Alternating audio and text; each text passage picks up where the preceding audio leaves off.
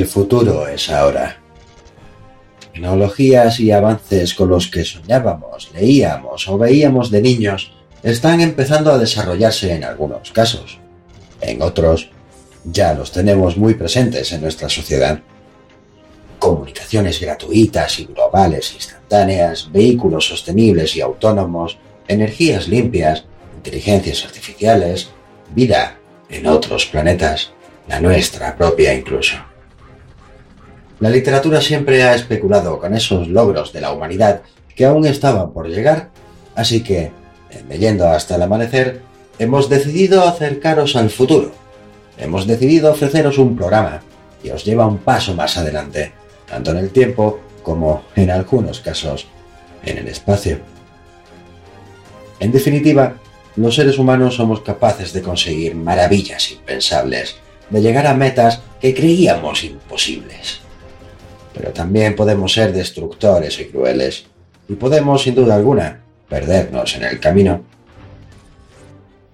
¿Estáis preparados para maravillaros, aterraros, fascinaros e incluso ilusionaros con lo que está por llegar?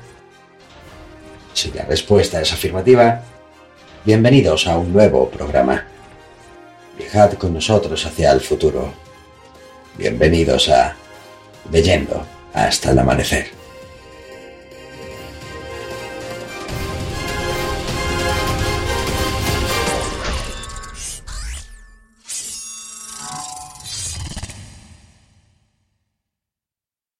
Mayoría usa la noche para dormir.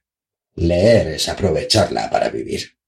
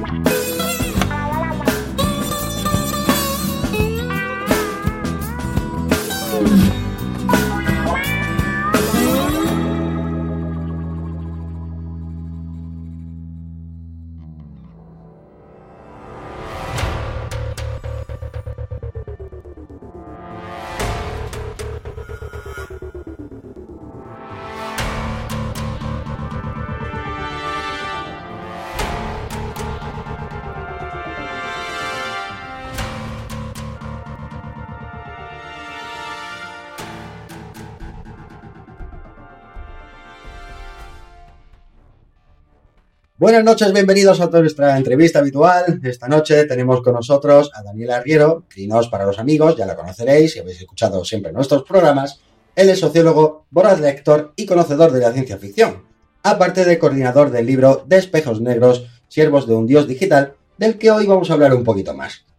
También tenemos con nosotros, y ya si no la conocéis es para mataros, a Covadonga González Pola, antigua compañera de Leyendo hasta el amanecer, Que ya sabéis, ella también es escritora, formadora en escritura creativa y asesora literaria, además de ambientóloga. Ha publicado El Gen, Las ruinas de Majerit, El hombre del vestíbulo y Los cazatesoros de Llanes. Ha participado en diversas antologías como Chicara, El poder de la naturaleza, Fantasías populares o Bestiario de lo sobrenatural. Además, ha coordinado y editado la obra colectiva Stardust for Bowie. Y por supuesto, de la que vamos a tratar hoy, de espejos negros y siervos de un dios digital. Trabaja como asesora de escritores noveles e impartiendo formación en escritura. Eh, tiene su canal, Talleres Literarios Online, que fue el primero en ofrecer talleres literarios para escritores en formato vídeo. Y en la actualidad cuenta con más de 16.000 seguidores, que se dice pronto. Gracias por el banner que me acabas de soltar. Aquí todos somos amigos y hay que aprovechar la publicidad. ¿Cómo no? Y ya para terminar, encima, no solo se queda ahí, sino que además es creadora de la comunidad de escritores Majerit y directora del programa de radio Tinta Púrpura, publica artículos sobre literatura en la revista Cultura Más y actualmente es miembro de la Junta Directiva de la Asociación Española de Fantasía, Ciencia Ficción y Terror. ¿Qué se dice pronto? Así que... Muy buenas noches, Crino, muy buenas noches, Coba, ¿qué tal? Hola a todos. Buenas noches, encantada de estar aquí otra vez. Como no, aquí sois siempre bienvenidos, ya lo sabéis. Así que, bueno, si para meternos un poco de lleno así en materia, empezando fuerte, ¿de qué va de espejos negros? Ponernos un poco de situación, contadnos. Bueno, ¿habéis visto la última temporada de Black Mirror? Pues no va de eso, va de las anteriores que molaban mucho más. Hemos planteado una antología de relatos de ciencia ficción inspirados en el tono distópico y tecnológico de un futuro cercano que nos ha brindado a lo largo de estos últimos años la serie de Black Mirror. Entonces, lo que hemos planteado es una obra que pueda tratar temas similares con un tono parecido y, sin embargo, repletada de historias originales que no se han tocado dentro de lo que es la propia serie. Bien, bien. Eh, sí hay que decir, sé, que muchos estaréis pensando posiblemente, si seguís nuestras páginas, redes sociales y demás, sí, yo soy uno de los autores, así que eh, espero que disfrutéis entre esta entrevista y que colaboréis con nuestro crowdfunding, con nuestro Berkami, que ahí está. Así bueno, siguiendo con la entrevista, contadnos eh, qué criterios teníais eh, más presentes, ¿no? Que fueran indispensables en los relatos. Pues a ver, mm, nuestra idea era, después de darle muchas vueltas a cómo funcionaba Black Mirror, que, a ver, nuestra idea era, nos vamos a inspirar en Black Mirror, pero vamos a hacer algo original. Entonces, ¿qué vimos? Que era un poco como pensar, ¿cómo convertirías tú en relato una idea nueva para Black Mirror? Y entonces pensamos, bueno, pues tiene que ser un futuro más o menos cercano, inspirado en algún avance tecnológico, en algún avance, digamos, que esté a la vuelta de la esquina, y ver cómo podría, si no se hace bien, llevar a algo que genere una sensación como de un poco de despersonalización, de soledad. Yo creo que más o menos sería eso, ¿no? Para nosotros era importante ofrecer un espacio de reflexión. Estamos viviendo en una época en la que, aunque a veces no lo parezcan, los cambios se suceden a una velocidad de vértigo. Sí. En pocas décadas se están dando más cambios que en centurias en otras épocas de, de la humanidad. Entonces nos encontramos con la posibilidad de poder reflexionar a través de la ciencia ficción sobre todos estos temas y sobre los posibles riesgos que las transformaciones mediante las tecnologías que están apareciendo en nuestras vidas con cada vez más fuerza Sí. pueden llegar a, a afectar a, a nuestra existencia, mm, tanto a corto como a medio y largo plazo. Entonces planteábamos eh, escenarios, como comentaba antes Covadonga, cercanos y sin embargo eh, que permitieran desarrollar eh, muchas de las tecnologías que ya han llegado a nosotros, como pueden ser relacionadas con la genética, la inteligencia artificial, mm, la manipulación eh, de cuerpos. Sí. bueno, entonces, era, era- ese era el espacio en el que queríamos explorar. Todo con ese tono en algunos aspectos oscuro, quizá incluso un poco nihilista Sí. de, de Black Mirror. Sin embargo, también ofreciendo algo que fuera nuestro. Una cosa además que tuvimos muy clara era que, porque cuando tú a alguien le dices, oye, mm, que bueno, mm, los, los autores han sido todos autores por invitación, ¿no? Gente que ya habíamos leído, conocíamos, nos gustaba cómo escribían y nos apetecía trabajar con ellos y, y ver un poco pues qué ideas tenían. Y además es que a mí me llamó la atención con los que más he hablado a lo largo de estos meses que todos decían, no, es que tengo como 15 ideas de relato. Pero claro, y yo creo que es lógico, ¿no? Que se te ocurren un montón de cosas todo el rato, ya lo que decíamos antes, que estábamos antes tomando algo, diciendo que esto da, esto da para un Black Mirror, ¿no? Sí. Y, y la verdad es que sí que era importante que queríamos que no se repitieran los temas, ni de, ni de los capítulos de la serie, ni tampoco entre nosotros. Y la verdad es que yo creo que, que afortunadamente, como hemos conseguido también autores que cada uno tiene su forma diferente de ver ese futuro, Sí. hemos conseguido que cada visión sea diferente, pero que todas encajen en esa perspectiva. Yo tengo que decir que todavía no he leído el resto de los relatos, tengo unas ganas increíbles de hacerlo. ¿Y creéis que la ciencia ficción puede ser visionaria? ¿O por el contrario, esta es la que nos condiciona? Esta es este futuro, ¿no? Que está por llegar. Bueno, sin querer extenderme demasiado, pero en muchos aspectos los seres humanos somos criaturas simbólicas. Mm, Vivimos en un mundo, en un universo que es mucho más grande que nosotros y reinterpretamos continuamente esta realidad que nos rodea. Creo que la ciencia ficción, al igual que la imaginación humana, va de la mano de los posibles avances científicos. Estoy convencido de que si no existe un Julio Verne que sueña y escriba sobre llegar a la Luna, no habríamos llegado a ella. Claro. No digo que mm, única y exclusivamente haya sido causado por eso, pero necesitamos la capacidad eh, de, de soñar, de imaginar con eh, posibles eh, tecnologías, cambios, poder llegar más allá de donde nadie haya llegado jamás Sí. para después conseguirlo. Primero llega esa capacidad para imaginar posibles horizontes y después es cuando la ciencia alcanza de una manera más técnica y analítica las Ujú. posibilidades que nos llevan a ello. Para mí están enlazados. Mm. Yo sí que creo que hay una parte importante de advertencia, ¿no? No es una cuestión de decir que la tecnología es mala, porque nada en sí es malo. Me acuerdo, nos me ha venido a la memoria hace poco, hace, hace un rato. Eh, un primo mío que, que constantemente cuando tenía 14 años le atracaban. Y comentábamos, el cuchillo es malo, ¿no? El cuchillo para cortarte el filete, pues está bien, pero para, para atracar a alguien, pues no está tan bien, ¿no? un poco en esta, en esta línea, ¿no? Entonces, esa, esa idea de advertencia yo creo que está bien, porque la idea es simplemente pensar que estamos haciendo y desarrollando tecnología para las personas. Las personas no tienen que estar hechas para la tecnología. Y yo creo que esa es la advertencia que dan historias como los mediometrajes de Black Mirror o como en general mucha historia de ciencia ficción. ¿A dónde podemos llegar? ¿A dónde podemos soñar? Y también cómo, digamos, soñar a- advirtiéndonos a nosotros mismos de, de hasta dónde podríamos llegar también en, la- en el plano negativo. Por supuesto, no creo que todos los avances tecnológicos tengan que ser buenos per se. Sí. En realidad, como cualquier herramienta, eh, bueno, pues se va a transformar en una u otra cosa dependiendo del uso que le demos. En muchas ocasiones, tecnologías que podrían servir para mejorar todas nuestras vidas se pueden convertir en verdaderas pesadillas. Sí. Imaginémonos, por ejemplo, un horizonte en el que, como ya cada vez más cerca estamos, la manipulación genética permite a aquellos que tengan recursos eh, conseguir ser más bellos, más inteligentes o más longevos. Los problemas de desigualdades en el mundo no dejarían de aumentar. Mm. Y eso no quiere decir que las tecnologías de ingeniería y manipulación genética tengan que ser malas per se, Claro. pero si se aplican en un sistema con graves fallas morales, nos Ujú. encontraremos con que bueno, nos nacen alrededor los monstruos. Sí. Sí, básicamente lo que es una tecnología no tiene una personalidad para considerarla buena o mala. Realmente son las personas, ¿no? Las que les damos ese uso, malo o bueno, realmente. en general, aunque esto también Sí. abre distintas discusiones relacionadas, por ejemplo, con, mm, vale, las armas eh, son neutrales. Eh, claro. Nos gustaría que todo el mundo a nuestro alrededor eh, tuviese las armas. Bueno, eh, a mí hay, al- hay algunas tecnologías que, digamos que tienen más facilidad para ser utilizadas mal que otras. Sí, sí. Totalmente. Dependiendo de la tecnología de la que estemos hablando, será más o menos neutral de manera priorista. Sí. Aunque luego siempre hay alguna mente retorcida que le puede dar un mal uso a algo maravilloso.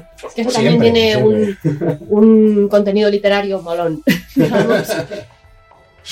Y bueno, y a nivel eh, sociológico, tan negro lo tenemos en el futuro como lo pinta, como pinta tanto Black Mirror, ¿no? Como o esta antología de relatos. wow, pues a ver, yo es que creo que, a ver, como decía un poco antes, es una advertencia, pero creo que no es tanto que se vaya a convertir toda la sociedad en lo que plantea Black Mirror en sus diferentes capítulos, como que algunas personas sí que van a llegar a ese nivel. Pongo un ejemplo, el capítulo de las redes sociales, eh, Nosedive. Sí. que es este de caída en picado, ¿no? Yo estoy convencida de que ya estamos a dos pasos en algunas personas que lo único que importa es cuando pones algo en Facebook, cuánto te, cuánta gente le gusta, tal. Sí. El famoso, la famosa página de Cloud que se llamaba, que eh, veía tu influencia en redes sociales y había fiestas a las que solo podías entrar si tenías un cloud de 5, bueno, no sé qué número era, ya no me acuerdo. Y dices, jolín, y esto de verdad es como una atención absoluta y sobre todo esa, esa idea que también encaja con algo social de todo el rato hay que estar de buen humor, todo el rato hay que sonreír. No puedes decir qué mierda de día he tenido, ¿no? Sí. Entonces, mm, yo creo que no va a ser una cosa que le suceda a todo el mundo, pero creo que lo que sí que es, está muy bien que hace esta, esta serie es que hace una llamada al sentido común. Decir, vamos a ver, está muy bien esto, úsalo, pero en el momento que veas que se te está yendo de las manos, para, para, para, para, y recupera, vuelve a, a la vida tangible, que al final es la única que es verdaderamente real. Sí. No sé yo hasta qué punto la vida tangible o no es la más real. Al final, los seres humanos habitamos en muchas virtualidades. De hecho, gran parte de nuestra existencia la pasamos también dentro de nuestra mente. Y bueno, su parte real o no es, es más o menos discutible. Lo que sí es cierto es que hoy en día estamos a las puertas y estamos ya desarrollando una serie de tecnologías y capacidades que pueden cambiar de manera cualitativa la vida humana y la vida en este planeta de una forma mucho más drástica de todo lo que sucedió antes, tanto a escala como duración y alcance. Entonces, en muchas ocasiones, aunque a nuestro alrededor se están eh, dando, como antes comentábamos, cambios a cada vez mayor velocidad, no nos paramos a reflexionar en los posibles riesgos que estas transformaciones se dan. Desde la ilustración se vive dentro de lo que son las sociedades occidentales y ahora ya a nivel global, eh, la idea de que ya estamos en una senda hacia el progreso y nada nos va a parar y todos los avances pueden llegar a ser buenos. Pero en realidad es muy probable que no estemos teniendo en cuenta, como digo, todas las variables que pueden influir. ¿Qué sucederá si creamos inteligencias artificiales que mm, superen nuestras capacidades y se nos descontrolen? ¿Qué sucederá, como antes he comentado, si no ponemos un orden o una justicia social alrededor de los conceptos de la ingeniería genética? Como no nos paramos muchas veces a pensar en estos temas, para mí, y creo que también para Covadonga, eh, ha sido una razón más para hacer este libro. Es un espacio de reflexión y en cada uno de los relatos creo que nos vamos a poder encontrar con, con esas perspectivas. ¿Mm? Entonces, bueno, pues hasta ahí. ¿Y, podríamos tener algún ejemplo, sabes decirme, de algún ejemplo a lo largo de la historia que nos sirva de advertencia o de alivio con respecto a esto de, de la tecnología o a este futuro tecnológico? Al futuro tecnológico como tal, no sé, me está viendo ahora mismo a la cabeza un mundo feliz directamente, ¿no? Que a lo mejor no es exactamente esto, pero estaba pensando en el Soma. Sí. ¿No? Y hasta qué punto, cuánta gente, eh, a lo mejor esto es menos en España de algunas personas, más en Estados Unidos, eh, una de cada cuatro personas toma Prozac. ¿no? Esto es una cosa que también yo la asocio un poco a la tecnología, la producción está casi indiscriminada de medicamentos, ¿no? Y decir, jolín, em, es que además hay un libro que se llama La curación emocional, que es de un, neurólogo, psiquiatra, no recuerdo ahora mismo, bueno, él, ha hecho varios libros sobre temas de estilo de vida, él tuvo un tumor cerebral y hablaba del estilo de vida para prevenir cáncer y todo esto, y una de las cosas que planteaba era que él, él como psiquiatra, es que creo que era, estoy dudando, bueno, psiquiatra, vamos a decir que era psiquiatra, mm. Eh, planteaba en las recetas cuando venía gente mayor, pues que les daban pues el sintrón, el no sé qué para el colesterol, ¿no? Como un montón de cosas, le pedían a él que recetase Prozac y él decía, él les ponía en la receta que, tuvieran una mascota. Y claro, y explicaba, y entonces, pero tú estás loco, pero es que, eres un hippie, ¿no? Y tal. Y entonces él explicaba con ciertos estudios cómo en realidad mucha gente estaba triste porque se sentía sola. Es que además, eh, hoy he leído una noticia que explicaba que en el Reino Unido se ha creado el Ministerio de la Soledad para la gente que no tiene a nadie en el mundo. ¿En serio? es que es de cada mundo del es que no sé si son 6 millones de ingleses, de, o de, bueno, ¿cómo se dice reinounidenses? bueno, que están solos, ¿no? Y entonces él también explicaba, pues, pues esto, que por qué todo tiene que estar la solución en una pastilla, ¿no? Entonces era como una alerta de vamos a intentar, a ver, evidentemente si uno necesita una pastilla, vale, pero, pero a lo mejor es que estamos dependiendo demasiado de algo que es como una solución instantánea, que es lo que yo asocio también esto de la tecnología, cuando muchas veces hay algo que es mucho más a largo plazo y que nos va a funcionar mucho mejor y que nos va a hacer verdaderamente felices. No va a hacernos creer que seamos felices, ¿no? Que es un poco lo que se plantea en un mundo feliz, ¿no? Cuando estoy un poco así agobiado con que este mundo no me gusta, venga, soma. Pues aquí parece un poco, venga, Alexa Team, pum, ya está. sí. Os preguntabas sobre bueno, eh, ejemplos a lo largo del pasado en relación a estos efectos que ha tenido la tecnología, para bien o para mal. No sé si vosotros o los oyentes eh, conocerán eh, lo que fueron en su momento los luditas en, la Inglaterra del siglo XVII, XVIII, XIX. En el momento donde se empezó a llevar a cabo la revolución industrial y se construyeron las primeras fábricas, hubo movimientos de protestas y personas que, atacaban las propias fábricas y esas maquinarias. En muchos casos, la historia oficial nos lo ha vendido como que eran personas que odiaban la tecnología. Sin embargo, no era del todo así. Un artesano del siglo XV trabajaba bastantes menos horas que un trabajador industrial de esa primera y la segunda revolución industrial. Sí. De hecho, en el momento donde se construyeron esas primeras fábricas, eh, se obligó a los eh, propios obreros a trabajar al ritmo de la máquina. Un artesano, por ejemplo, los lunes no se trabajaba. Y después, a partir de la semana, iban trabajando más horas, pero ellos se repartían su horario de trabajo mezclándolo con sus propias necesidades humanas, quedar con los amigos, estar con la familia, Sí. de una manera mucho más orgánica. Sin embargo, en el momento donde aparece la máquina y el ser humano se tiene que adaptar a ella, en muchos aspectos, mm, eh, la cantidad de tiempo que podías tener para estar con los tuyos se reduce una barbaridad. Claro. De hecho, los obreros, eh, los primeros obreros industriales, hasta ya avanzado el siglo Mm. XX, tenían una esperanza de vida menor que aquellos artesanos del Renacimiento. Ahí tenemos un ejemplo en el que, por ejemplo, la, la tecnología Sí. no siempre nos lleva a cosas maravillosas. Y solo por citar algunas más, que podemos decir de todas las tecnologías de guerra. Sí. Hoy en día somos extremadamente eficientes para matar personas. Sí, sí, sí. Y cada uno de los inventos que se ha desarrollado, Mm. bueno, supongo que habrá algunos que puedan creer que, que nos ha traído algún tipo de paz, pero no dejan de ser artefactos pensados para la destrucción. Sí, sí, Mm. incluso podemos ir un poco más lejos, ya no solo matar, sino incluso herir, que es lo que interesa ahora. Ujú, De gastar económicamente al enemigo antes que matarlo. Sin Es me, más duro todavía, más triste. Claro. Pero no, no me quiero quedar tampoco con eso. Sí, sí, Ha, sí, ha sí, habido claro. tecnologías que han revolucionado para bien nuestro mundo. Aunque se pueda dar un mal uso, a mí me parece que Internet, para aquellas personas curiosas, se ha convertido en una biblioteca de Alejandría Sí, que tenemos Sí. al alcance de la mano. En su momento, en el momento en el que aparece la imprenta y mucho más conocimiento se pudo extender alrededor Mm. del mundo, se empezaron a dar unos cambios sociales que, que no se habrían dado si ese conocimiento hubiera quedado única y exclusivamente en manos de unos pequeños grupos. sí. Por lo tanto, de nuevo, primero, eh, cualquiera que diga que puede predecir el futuro, miente, porque se van dando cambios cualitativos que son muy difíciles de predecir. Fa- autores de ciencia ficción han hablado sobre distintas eh, facetas eh, que nos podían esperar, algunos han acertado más y otros han acertado menos, pero, pero es complicado saber hacia dónde, hacia dónde vamos. Lo que sí sé es que hoy en día existen bastantes riesgos de un mal uso de estas nuevas tecnologías que están apareciendo sí. y, y hay que tenerlo en cuenta.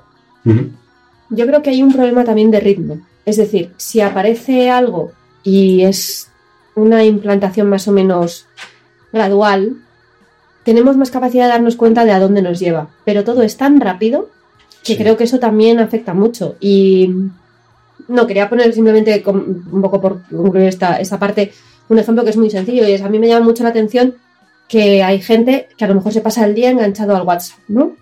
Pero luego a lo mejor quedan y no son capaces de mirarse a los ojos y contarse, pues te lo mismo que se ha mandado por WhatsApp. Y yo entiendo que es una cosa accesoria que funciona muy bien, pero wow, en el momento en el que no puedes contar lo mismo o parecido eh, a la cara que en, una- en un mensaje, dices, "Uf, a lo mejor aquí está pasando algo. ¿no? Sí. Creo que además incita a ciertas personas, o sea, ayuda a, a abrirse a ciertas personas, pero también les, les fomenta cierta timidez, ¿no? Entonces, siempre va a ser un arma de doble filo. Sí, es como el tema de las redes sociales y todo esto, es que, que sí, sí, las redes sociales virtuales, porque luego a la hora de la verdad, a la hora de estar en persona, Mm. Como que esa sociabilización no se termina de llevar a cabo, cuesta más. Los seres humanos somos animales sociales, Sí. muy sociales. Sí. Entonces, cualquier tecnología que pueda ampliar nuestras posibilidades para relacionarse va a ser utilizada. Sin embargo, en muchos aspectos tú te paseas por los distintos Facebook de las personas y todo el mundo parece increíblemente feliz y satisfecho con su vida. Sí, Y sin embargo, vivimos en la época en que con diferencia más se consumen todo tipo de drogas legales eh, Ajá. contra la depresión, el Sí, estrés, la exacto. ansiedad. Parece que mm, en gran parte esas redes sociales, no digo siempre, pero en muchas ocasiones se han utilizado y se, se utilizan como si fueran el escaparate donde nosotros nos vendemos como un producto. Sí. Nosotros somos nuestro propio producto y nos vendemos a través de esos escaparates por lo tanto todo tiene que parecer increíblemente bueno. Eso en muchos aspectos termina generando una grieta entre lo que los demás quieren, eh, lo- quiere- los- entre lo que los demás quieren eh, ver en ti, lo Sí. que tú quieres ofrecer y lo que realmente sientes. simplemente eres. Sí. Entonces, de nuevo, nos encontramos con esa doble visión. Tecnologías que nos pueden aportar muchas cosas, pero que tienen un espacio de riesgo y, y en el que es necesario que nos paremos a pensar. Sí, totalmente de acuerdo. Y bueno, va a verse un poco ya fuera de, de, de lo que nos gusta también el drama, que también nos gusta dramatizar mucho. Eh, por lo menos aquí, le otro hacer sobre todo. Mm, ¿Cómo veis este futuro cercano que le espera a la humanidad? ¿no? ¿Hacia, ¿Hacia qué nos estamos yendo? ¿Estamos apuntando hacia algo en concreto? Y, y esta es la pregunta en la que dejas de estar dramático.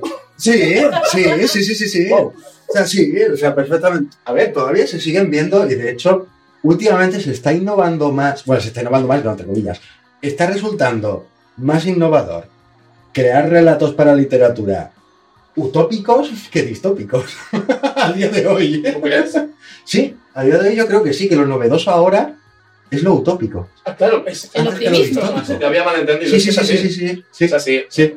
Esto, esto daría para un espacio de reflexión amplia, pero rato, así que eh, voy a cederle la palabra a Coba. ¿Cuál era la pregunta? ¿Hacia qué estamos yendo la humanidad? A ver. ¿Hacia wow. Pues es que yo creo que depende de qué parte de la humanidad, ¿no? A ver, creo que hay cosas que nos están ayudando y el problema no es tanto, es que a lo mejor yo en esto me repito un poco y soy muy cabezona con el sentido común y con ser un poco práctico, pero es que creo que el problema no es en sí la tecnología, sino la cabeza de la persona que la usa. Pero es que esto pasa con la tecnología, con el amor, con la todo, literatura, con la sí. educación y con los cubatas. Quiero decir, que, que da un poco igual, ¿no? Entonces, el problema es cuando, cuando llega algo a ti que tú no eres capaz de, de gestionar o de, o de asumir.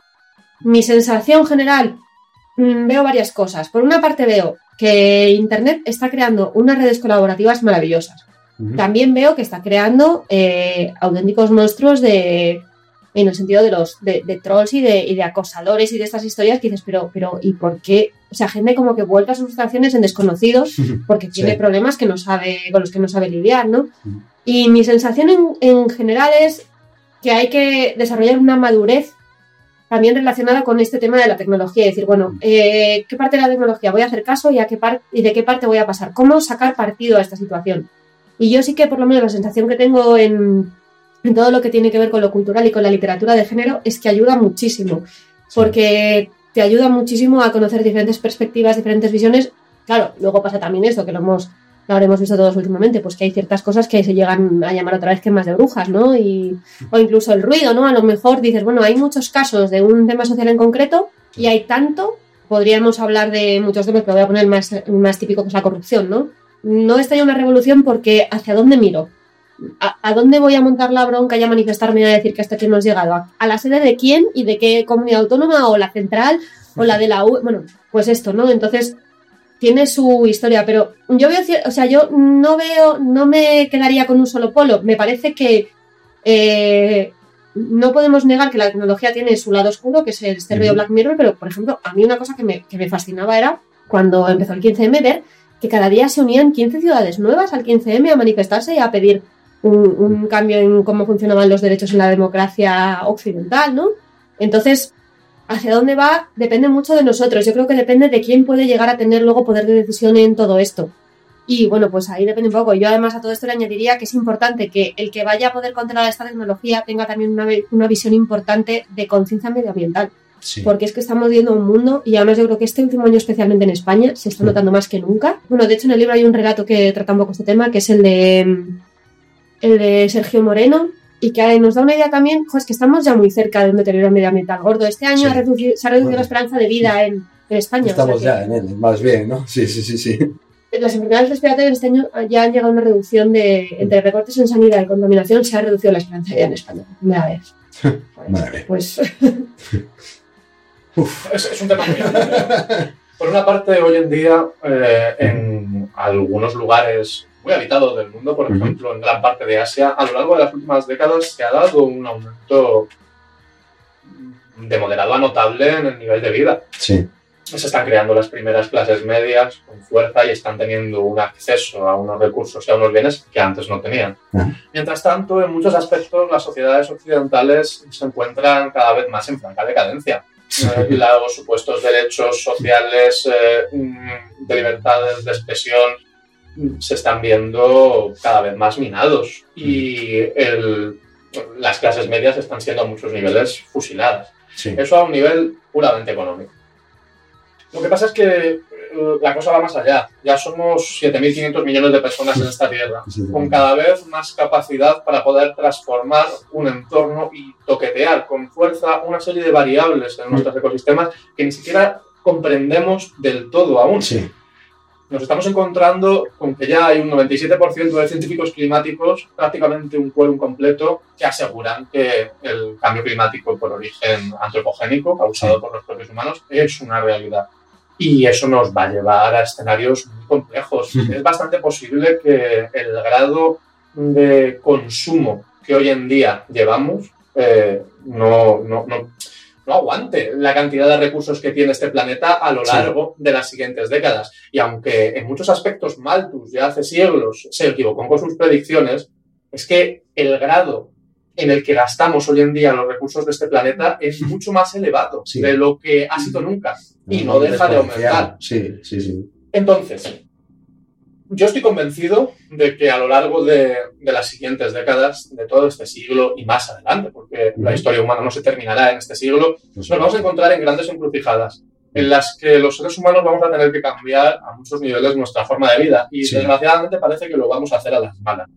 Porque al igual que eh, en nuestras vidas particulares casi siempre pecamos de algo o de mucha procrastinación, nuestra, Sí. a la especie humana le pasa un poquito lo mismo.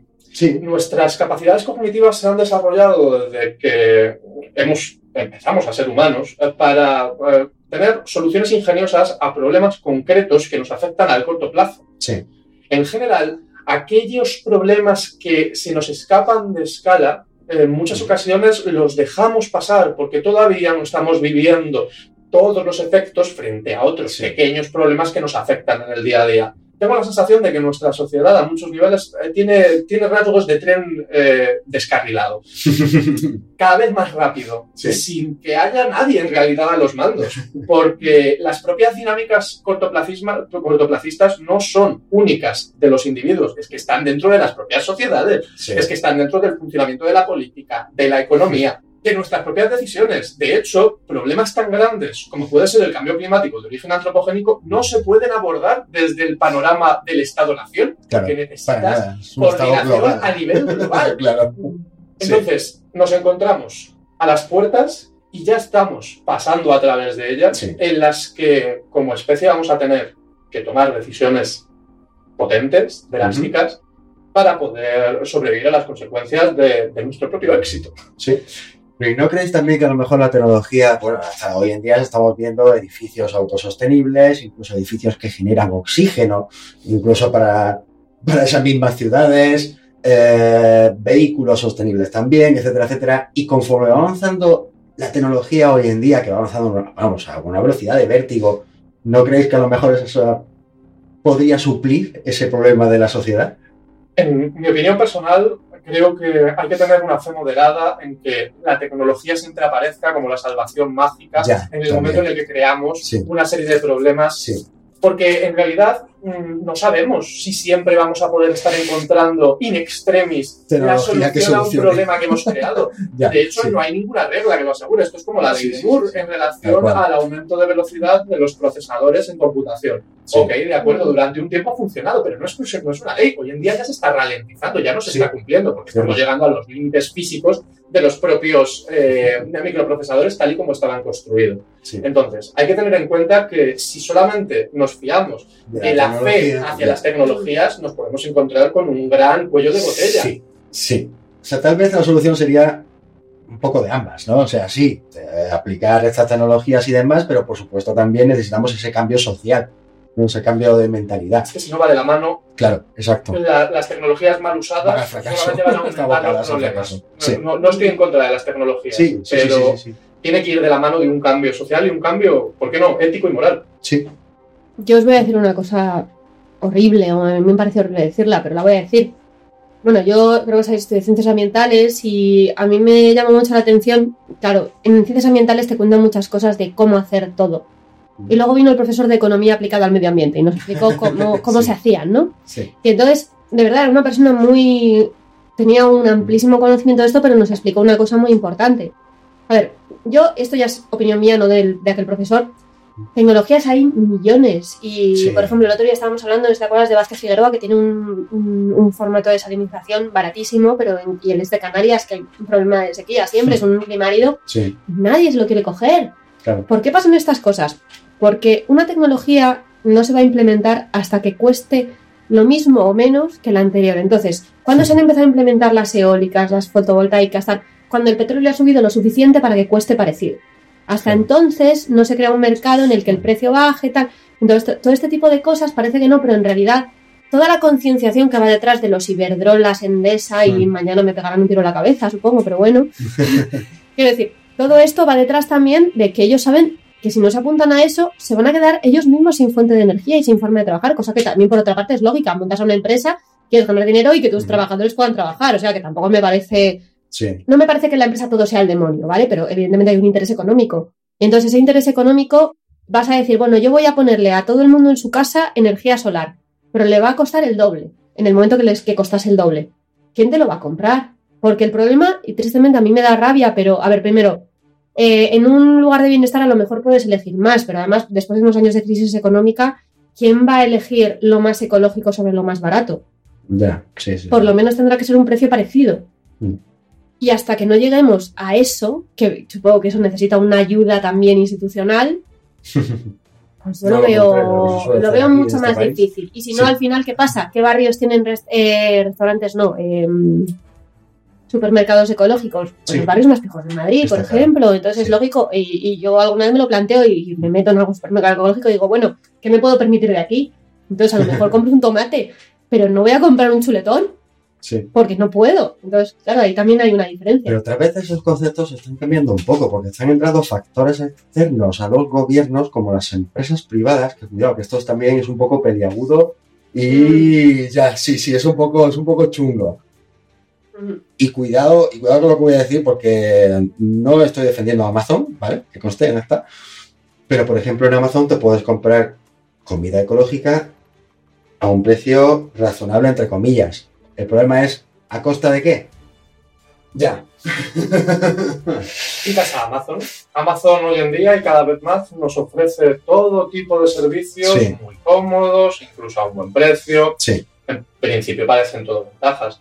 No sé si lo sabéis, pero Amazon desde que se crea Sí. es una empresa en pérdidas, Sí, en grandes pérdidas. sí, sí, sí, sí. Pero hay una razón por la que los inversores siguen poniendo cantidades industriales de dinero en ella. Y es que mm, Cuando abarates, esos Bezos, final, Bezos, claro, en el momento en el que se haga con el control total de una Exacto, serie de mercado, de manera monopolística, exacto. puede ejercer una fuerza un poder. los precios, eliges todo.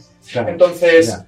en un mundo cada vez más grande, claro, a mí me gusta imaginar un posible futuro en el que a través de estas tecnologías de la información y de la comunicación Sí. podemos gestar estructuras colaborativas que nos permitan tomar decisiones de una manera más colectiva, más democrática, llevar a cabo un reparto mayor del grado de poder, del grado de recursos que tienen la mayoría de los seres humanos y Sí. sin embargo parece que por ahora está sucediendo justo lo contrario. Estas nuevas tecnologías están permitiendo que poco a poco se estén alzando colosos que Sí. en el momento en el que se van creciendo nada parece que los vaya a parar, van a alcanzar poderes que en muchos aspectos superan al de los propios estados. Sí, Y aunque las es- instituciones democráticas, eh, digo democráticas con, con- con matices, pero vamos, la- las democracias de mínimos en las que vivimos tienen cierto, aunque sea pequeño, pero cierta capacidad de control por parte de la población, un poquito al menos. Sí. Estas empresas privadas no hay ninguna. Hablamos de democracia, pero dentro de las empresas privadas existe una jerarquía clara y vertical. Por supuesto, sí. Entonces, bien, yo no tengo ningún problema con la iniciativa privada en general, Sí. pero el propio capitalismo eh, requiere que exista un espacio de competencia y hacia donde vamos no parece que sea ese el caso. No, para nada. Y de hecho, Amazon, hay un libro que se llama En los dominios de Amazon. A mí me pareció curioso porque la primera vez que hice un libro a través de Amazon, mi madre me regaló este libro diciendo, bueno, yo creo que te va a interesar. Y fue como, quememos Amazon. ya, no tanto, pero. Porque, a ver, yo o sea, voy a ser la primera que voy a defender muchísimas cosas de Amazon. La política de, gestión de quejas del cliente, los servicios editoriales que tienen, todo eso me parece maravilloso.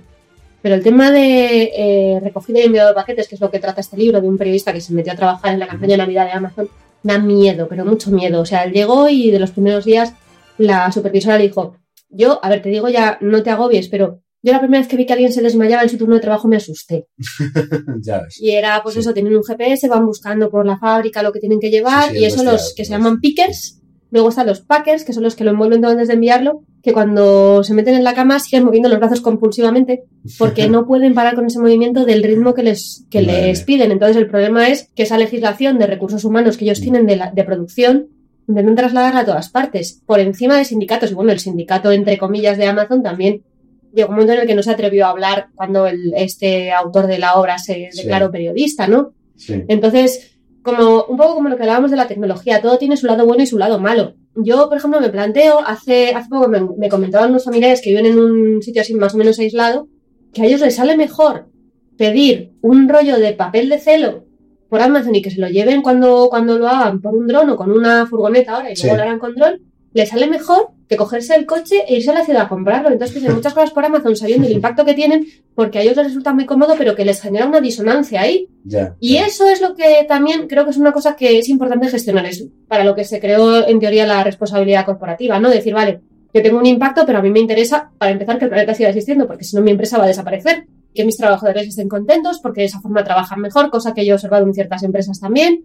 Y entonces, claro, es intentar, mm, pues precisamente eso, llegar a una consonancia en todos esos factores. Pero hasta, hasta eso tiene sus peros. Hablabas de la responsabilidad social corporativa, un concepto muy, muy chulo.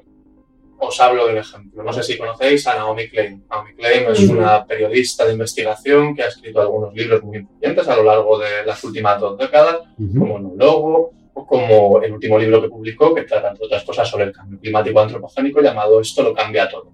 En ese libro expone con pelos y señales cómo muchos de los lobbies que se han dedicado a poner miles de millones para favorecer el movimiento negacionista dentro de lo que es la derecha estadounidense, y de hecho lo han conseguido, para los años 90 no había demasiada diferencia en relación a la preocupación por el medio ambiente, dependiendo de tu orientación política, y sin embargo este libro que se publica ya por el 2014, para aquel entonces la mayor parte de la derecha estadounidense decía que no creía en el cambio climático, que esto era un invento de Sí. los rojos comunistas Sí. hippies o de los chinos, como dice nuestro, nuestro ínclito presidente estadounidense.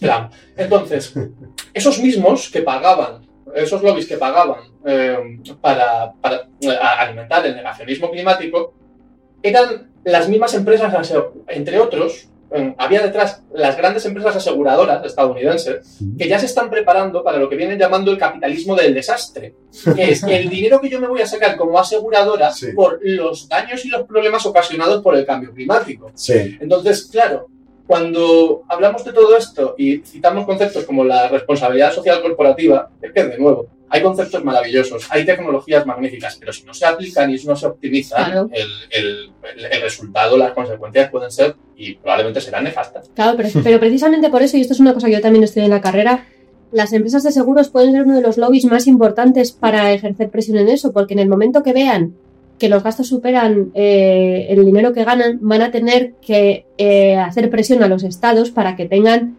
también sus políticas en prevención de cambio climático, incluso ya a nivel estructural y a otros grados. Entonces, eh, es un arma doble filo cómo deciden trabajar en ello y, bueno, pues ahí ya hay muchas historias. Y luego también hay que tener en cuenta una cosa, la responsabilidad corporativa no es únicamente, no habla únicamente medio ambiente, habla mucho, por ejemplo, también de recursos humanos o de influencia de la comunidad.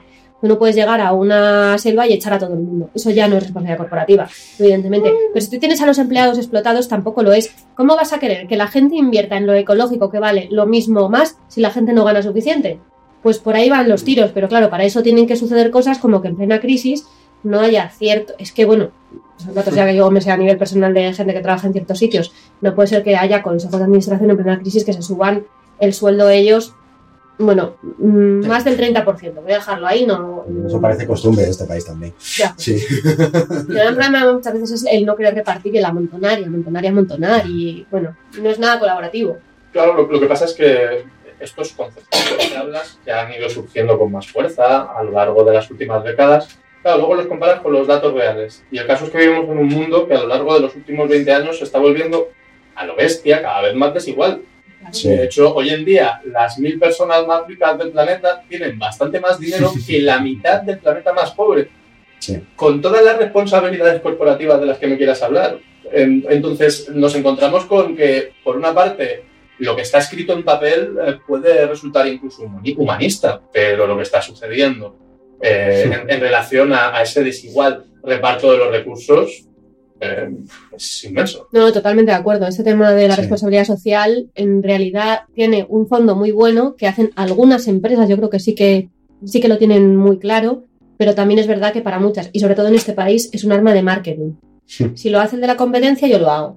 Y ya está, y hasta donde tienes que llegar y lo pones todo muy bonito, aunque sea lo mismo que hacías el año pasado y lo hacías solo porque tenías que cumplir la ley, ¿no? Se supone que es algo que haces más allá. A ver, hay casos que yo sí que los considero interesantes. Por ejemplo, hay algunas empresas de construcción que dan clases de español en Marruecos. Y la verdadera razón por la que lo hacen es porque por, por el, el drama que supone un accidente laboral a una persona que es que no ha entendido el capataz en la obra que ha venido a Marruecos a buscarse la vida y además que yo recuerdo cuando lo explicaban, claro, luego hay, habrá sectores, gente más implicada y menos dentro de la propia empresa y tal, y explica, dice, yo he tenido que irle a, ir a decir a una mujer que se ha matado a su marido en la obra. Y dice, eso, eso me da igual lo que me paguen por ir a decirlo. Es que no, no es, es lo más espeluznante que he vivido. Entonces, todo este tipo de cosas se hacen con un planteamiento, lo que pasa es que unas hacen mejor, unas peor, y luego dentro de las empresas pues hay muchas cabezas a favor del cambio, en contra del cambio, que les parece un derroche, que lo hacen solo por imagen, que tal. Pero yo creo que es también importante que se hable de ello, porque si no se habla de ello, ahí sí que seguro no se hace nada.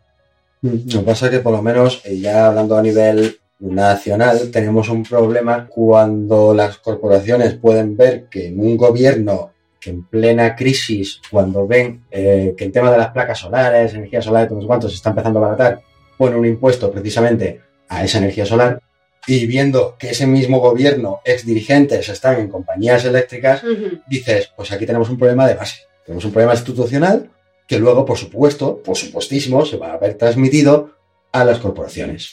Vivimos en uno de los países europeos que más posibilidades tienen a la hora de desarrollar un buen pool energético con energías renovables. Como puede ser el tema de las placas fotovoltaicas, la energía solar o la eólica. Y sin embargo.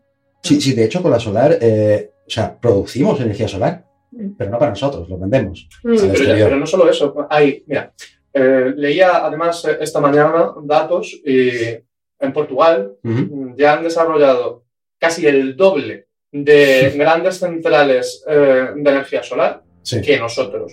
Cuando es cuatro veces más pequeño el país, tiene las mismas posibilidades, pero es cuatro veces más mm. pequeño. Sí. Claro, de nuevo, esto conectando con lo que comentabas antes. Las tecnologías per se, para mí, la, ciencia y los avances en el conocimiento es una de las grandes facetas de la humanidad, porque se explora a través de la curiosidad, curiosidad, nuestro deseo de reinventarnos, seguir rascando en este universo magnífico e inmenso, y a mí me causa fascinación y disfrute. Sin embargo, si muchos de estos avances o estas tecnologías que podrían estar siendo utilizadas son paralizadas por el poder político y económico, es donde nos encontramos con los problemas, o paralizadas o mal utilizadas. Sí, totalmente de acuerdo. Sí, la tecnología que ha hecho mal ayudar, es destruir, que se suele demonizar, hemos hablado todo esto.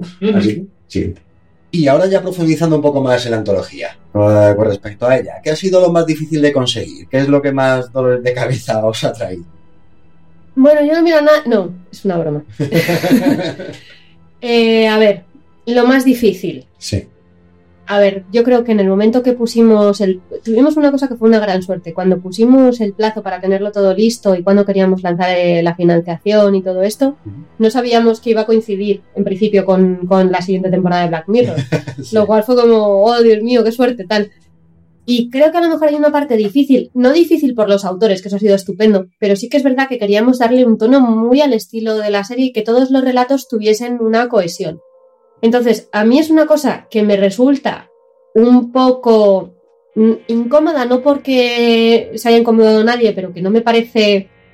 Parece como meterme en casa de alguien y, ordenarle la nevera. Sí. O el armario, la ropa, lo que sea, ¿no? Como el decir, oye, mira, es que mm, tu relato mola mucho, pero para que encaje más con el libro, mm. ¿te importaría darle una vuelta a esto? Y entonces, la, la sorpresa alucinante ha sido que todo el mundo, sí, por supuesto, ¿Cómo no? Digo, ay, qué bien, porque a mí me parece una cosa muy personal. Cambia tu historia, ¿cómo que cambias tu historia? Tampoco ha sido cambia el final, ni mata al protagonista, ni nada de eso, ¿no? Pero, pero decir, joder, es que, es que para que todo encaje y que todo han sido facilidades. Entonces, aunque yo creo que eso ha tenido su punto complicado, y luego, bueno, pues mm, montar el micromecenazgo, la verdad es que el camino nos ha dado muchísimas facilidades, pero también a lo mejor la idea de decir, bueno, ¿cómo vamos a plantear el tráiler? ¿Cómo lo vamos a anunciar? ¿Qué recompensas vamos a hacer? Bueno, más que el que haya sido algo muy difícil, es que son bastantes pequeñas tareas mm. y hay que ir haciendo poquito a poco y luego miras hacia atrás y dices, ay madre mía, la de cosas que hemos estado haciendo. Pero yo creo que el conjunto ha sido muy satisfactorio. Yo que personalmente, y hablo por mi parte, y supongo que por los demás autores también, eh, si te piden que cambies algo que está dentro de un marco, es lógico, o sea, tiene que tener una cohesión. Así que yo por mi parte lo vi lógico, vi lógico estos, estos detalles que decía falta cambiar, sí, para que todo forme parte de un conjunto. Sí, se me Para mí está siendo apasionante poder eh, ser coordinador y también escritor de una antología como esta que además trata temas que, que tanto me interesan. Está siendo apasionante tanto por el espacio de creatividad en el que pones tu esfuerzo y tus ganas para crear una historia que merezca la pena ser leída, como también en el trabajo colectivo de unas cuantas personas que decidimos, sin que nadie nos obligue, sin que nos vayamos a hacer ricos con ello, Sí. dedicar parte de nuestro tiempo y esfuerzo en, en algo como esto, como, como la literatura, como un espacio de reflexión, no deja de ser eh, Mm. esta parte de creatividad la que más me llena.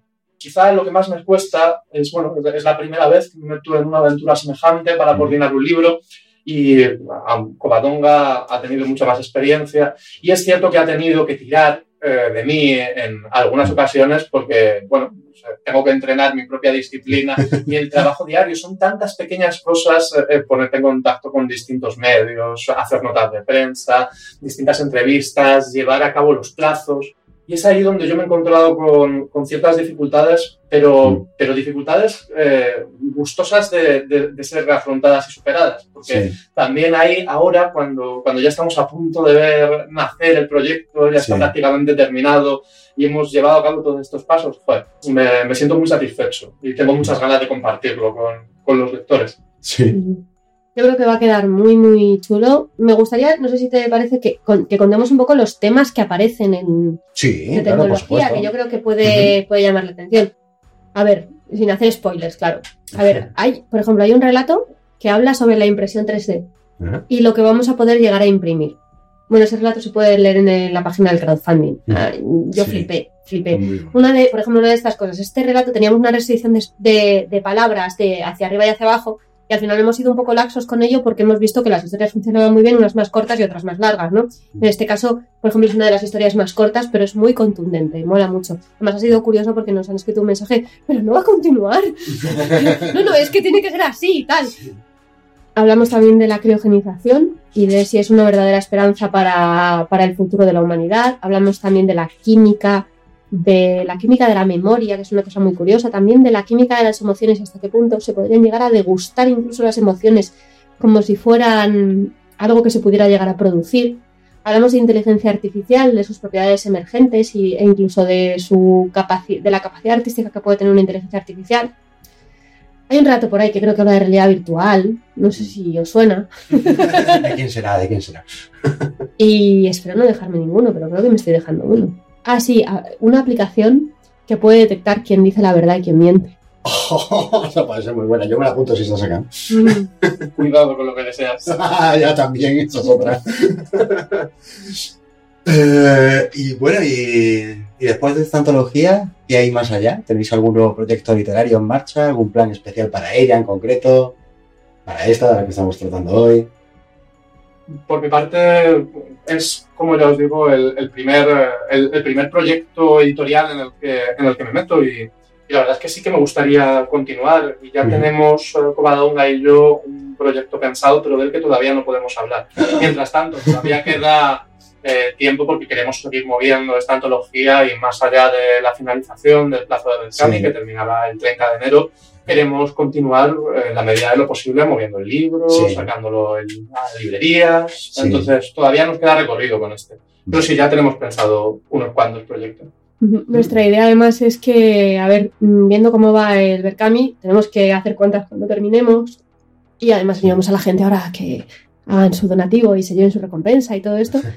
Pero nuestra idea es intentar que nos dé para hacer una pequeña tirada que esté disponible en librerías. El primer logro que teníamos era que saliera el libro, pero además ya lo tenemos que va a ser un libro ilustrado, que también es una pasada. Y que yo creo que, bueno, es que va a ser una pasada, ¿qué puedo decir? Contamos con un buen ilustrador. La verdad es que sus, sus ilustraciones me encantan, es Edgar Cueto y ha accedido a colaborar con nosotros. Entonces, vamos a tener asegurado un- una edición de libro muy chula. Estoy deseando verla. Y bueno, ¿y qué tal ha sido la acogida del público? ¿Cómo está yendo el mece- mecenazgo? Contadnos. La verdad es que bastante bien. Como ya os dijimos, eh, el, el objetivo básico lo, lo superamos con creces. Entonces, eh, la verdad que para el relativo poco tiempo eh, que tuvimos a la hora de planificar y publicitar antes de sacar el Berkami, yo me, me siento satisfecho. Estoy muy impresionada, la verdad es que ha funcionado muy bien y además luego también se ha implicado la plataforma de Berkami, nos ha puesto en su boletín, que ese día empezó a subir como la espuma. Y la verdad es que habíamos pensado, vamos a plantear un objetivo más bien bajo, pues porque queremos que salga el libro, pero luego al ver que el primer objetivo salió muy bien y el segundo salió bastante rápido, pues nos quedamos muy impresionados y la verdad que jo, muy contentos porque hemos visto respuesta y luego además pues eso, gente interesada, porque hay un momento en el que empiezas a ver que tienes mecenas y dices, ah, mira, pues eh, este amigo mío ha donado tanto, ¿no?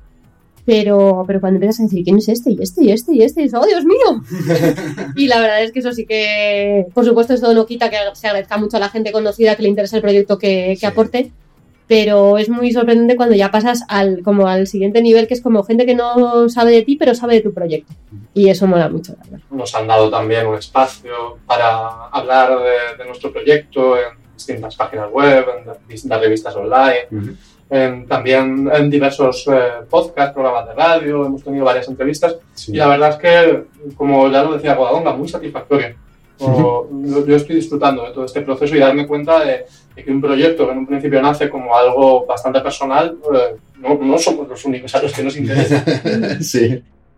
Y bueno, y así antes de terminar, ¿eh? ¿que ¿os gustaría comentar algo que debieran saber nuestros oyentes?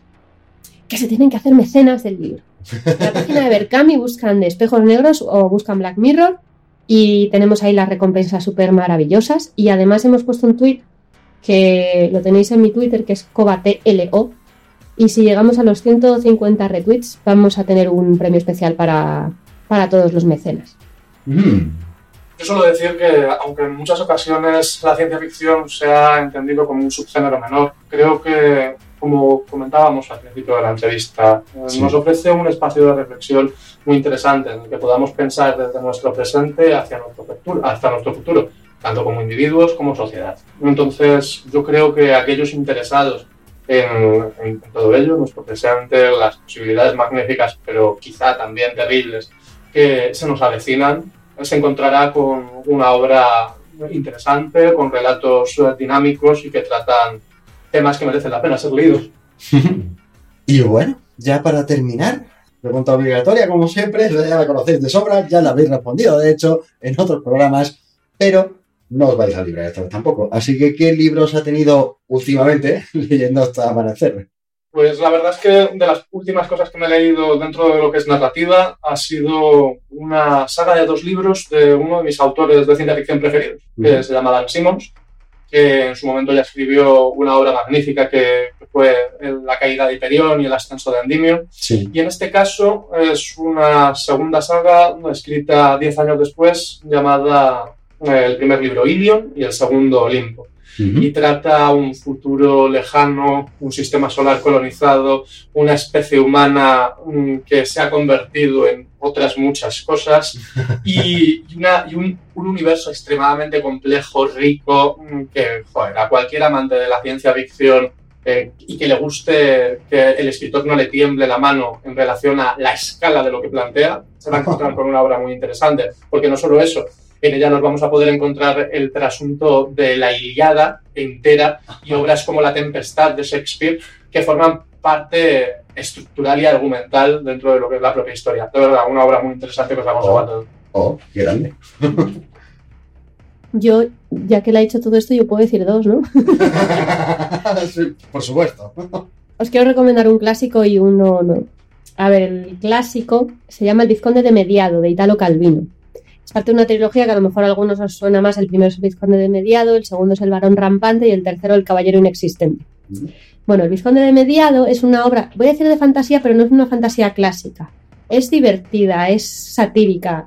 ¿Y de qué trata? Bueno, pues de un hombre que va a la guerra y hay un cañón que y se lleva la mitad de su cuerpo por delante y la mitad del cuerpo que sobrevive se queda con todo lo malo. Lo voy a explicar así porque cualquier resumen que veáis hace unos spoilers que te mueres.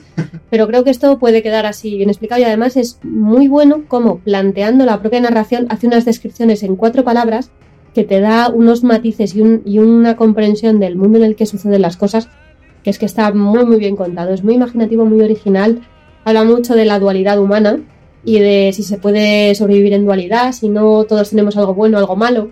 Bueno, a mí me ha, parecido una pasada. Y eso que se supone que es que no es tan divertido como el ron rampante, que es el siguiente que tengo ahí puesto. Pero bueno, sobre todo, ya que estamos hablando de, estos temas, a mí me gustaría recomendaros el primer premio Ripley de ciencia ficción.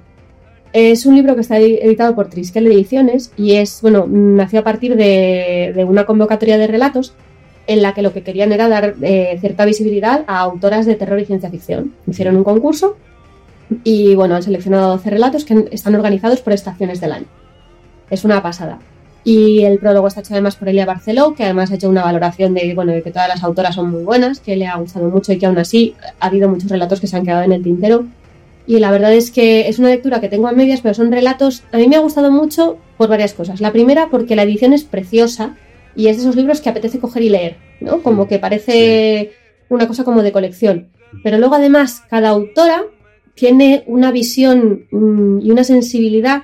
Yo incluso al leerlos me planteaba, estos relatos tienen algo femenino en los matices que escogen, porque creo que es una visión. A mí no me parece bien eso de que se diga que las mujeres tienen una literatura de mujeres, ¿no? Me parece que, eso hay que intentar superarlo. Pero creo precisamente que lo describen de una forma con una aproximación especial y, que a mí me gusta y que me parece diferente.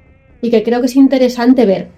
Y luego además es que he alucinado con, todos los que he leído. Y, bueno, además de esto, ya aprovecho y lo digo, el día 3 de febrero en Alcalá de Henares, en Generación X, vamos a estar Geneva, el y yo presentando el premio Ripley con cinco de las autoras, que nos lo ha pedido la editorial. Y además yo estuve en una presentación previa y además es que las autoras te van contando un poco su visión, su perspectiva de ciencia ficción, del terror. Y creo que es un, a la vez un soplo de aire fresco y a la vez una una recuperación de, un colectivo que, siempre ha estado ahí y que ahora mismo se le está, se está dando mucha visibilidad, yo creo que porque la merece. Sí. Pues nada, ya sabéis, hasta aquí hemos llegado. Apuntaros estas recomendaciones muy interesantes. Apuntaros también al mecenazgo. No os quedéis atrás, no os quedéis en plan. Nada más, hasta aquí hemos llegado. Un placer, un auténtico gran placer. Ha sido un gusto estar aquí con vosotros, estar aquí con vuestros oyentes, de verdad. ¿Mm? Nuestro, nuestro, os quejaréis. Menuda entrevistaza hemos sacado aquí interesante. Así que... un saludo a todos. Abrazos. Continuamos con el programa.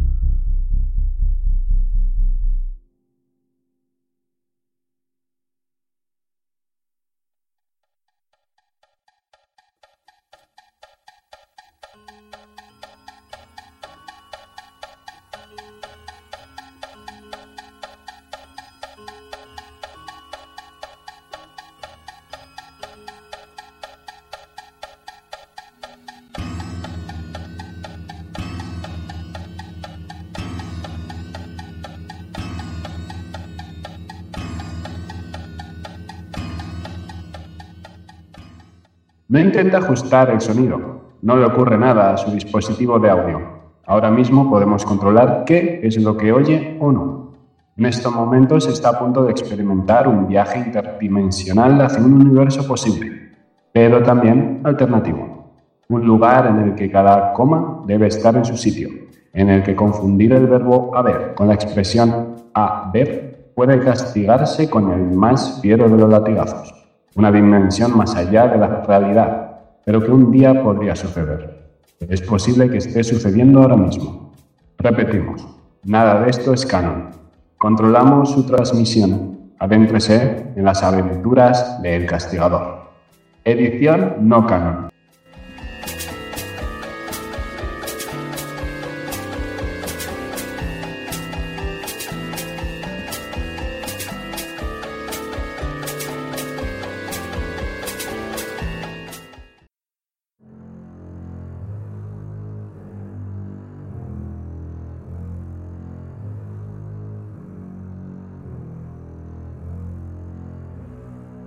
Hoy nos adentraremos en la experiencia de un pequeño grupo que cometió un error. Gente que parecía tenerlo todo en esta vida, pero verán truncados sus destinos cuando deban enfrentarse a sus pecados ortográficos. Pero, quién sabe, tal vez puedan tener una oportunidad de encontrar su camino en la caza a través del tiempo. ¿Qué cojones ha pasado? ¿De dónde demonios estoy? Joder, cómo me duele la cabeza.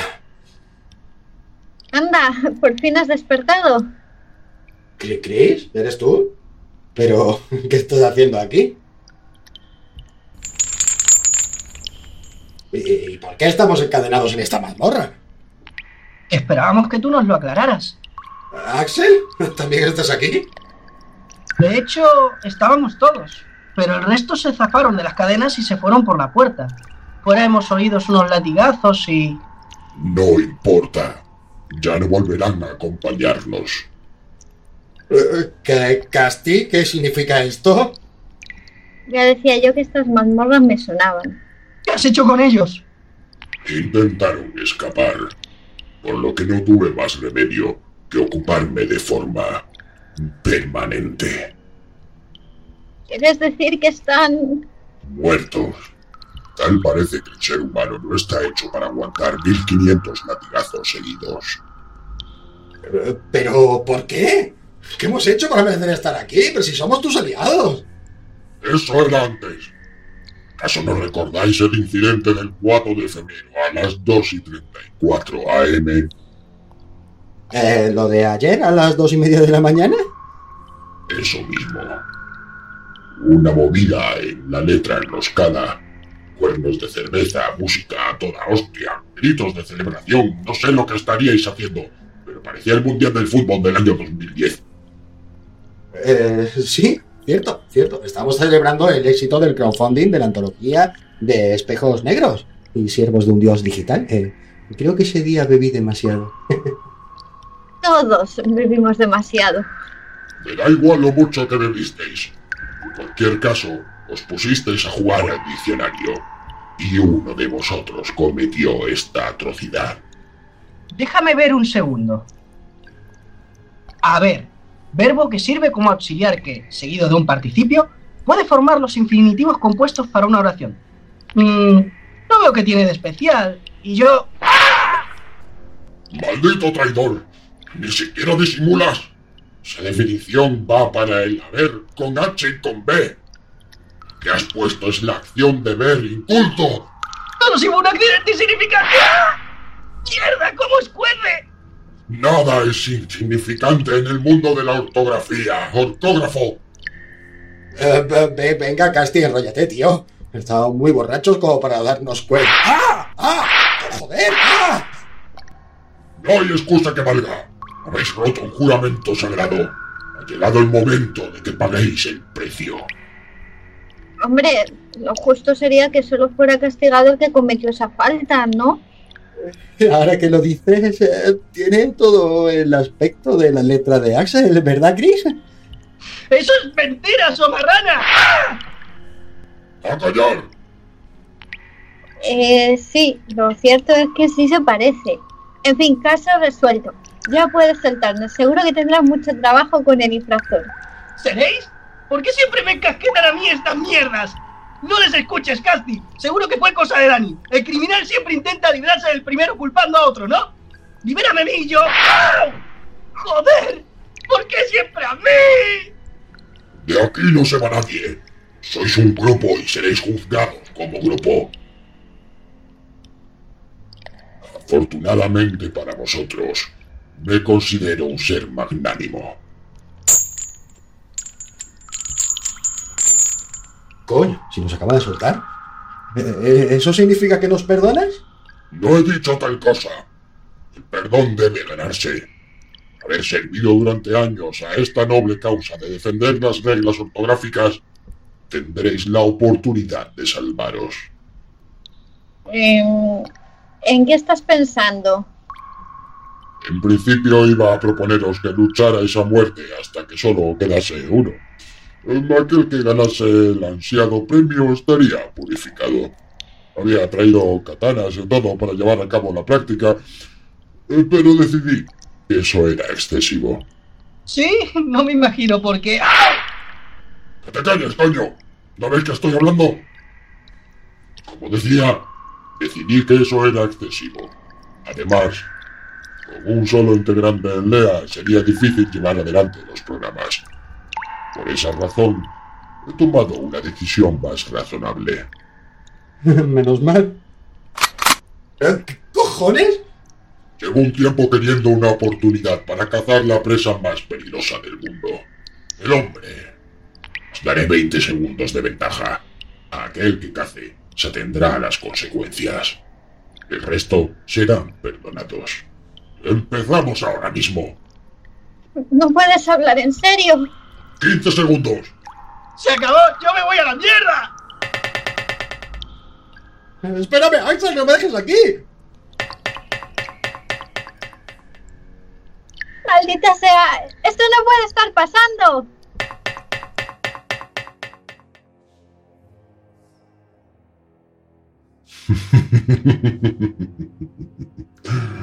La cacería ha comenzado.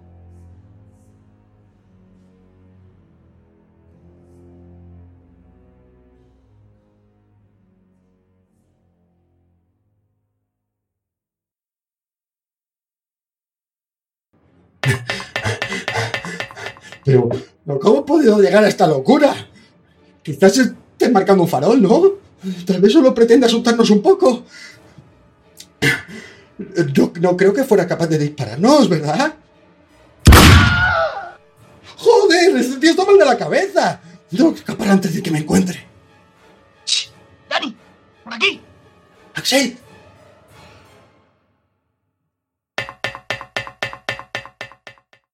¿Qué estás vuelto loco?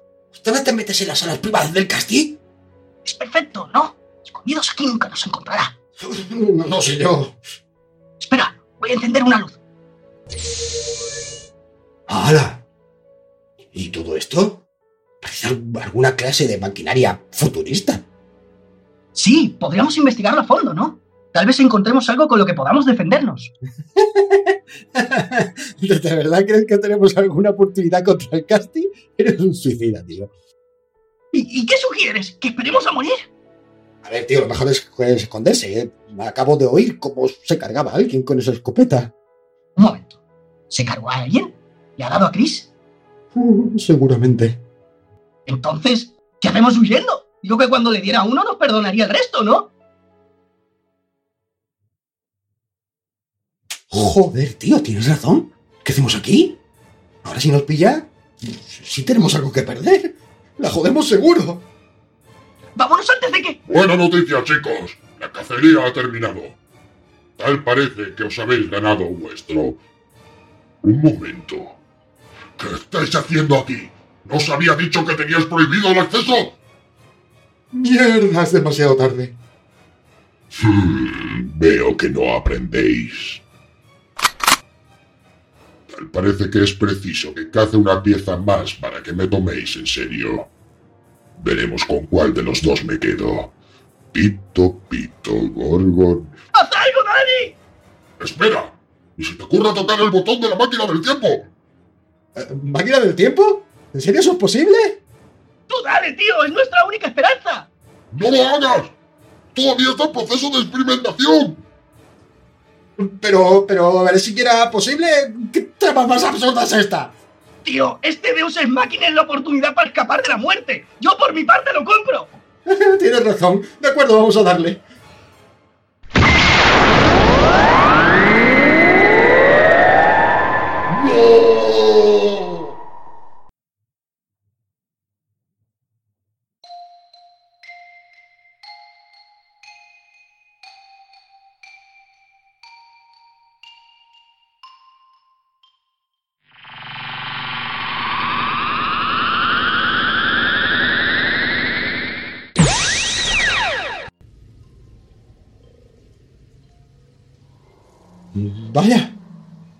Estamos salvados.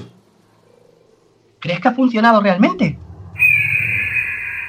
Em, ¿Te parece ese pterodáctilo lo bastante real? Tío, estamos en el pasado. Esto es flipante. ¡Idiotas! ¡Eso no es motivo de alegría! ¿Os dais cuenta de la situación en la que estamos? Cualquier cosa que hagáis puede provocar un efecto mariposa. Estornudar, interactuar con la fauna, incluso pisar una mierda de dinosaurio puede llevar consecuencias y cambios imprevisibles en el futuro. Eh, ¿Significa eso que ya no intentarás matarnos? Significa que si me obedecéis, puede que hasta me lo piense. Es importante que no os mováis hasta que recargue la máquina. Y entonces... Ups. ¡Maldito imbécil! ¡Has matado a un mosquito! Tranquilízate, Casti. Ha sido un accidente. ¿Tienes idea de lo que nos puede costar ese accidente, gilipollas?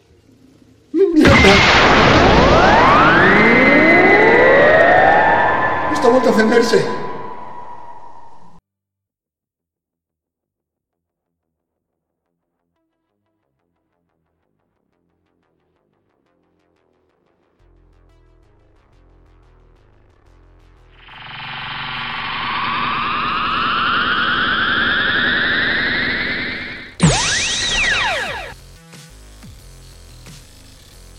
Bien.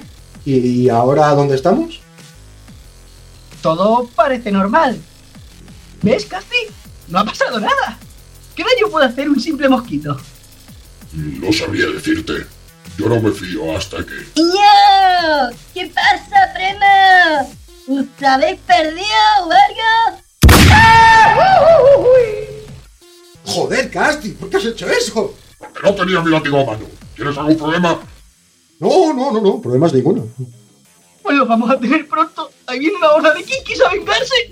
Primas, mira. Estos de ahí le han dado al Brian. Vamos a darle lo suyo.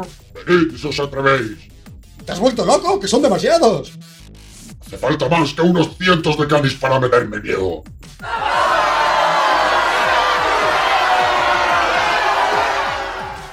Eh, pero miles de canis sí que se me hace un poco grande. Vámonos de aquí.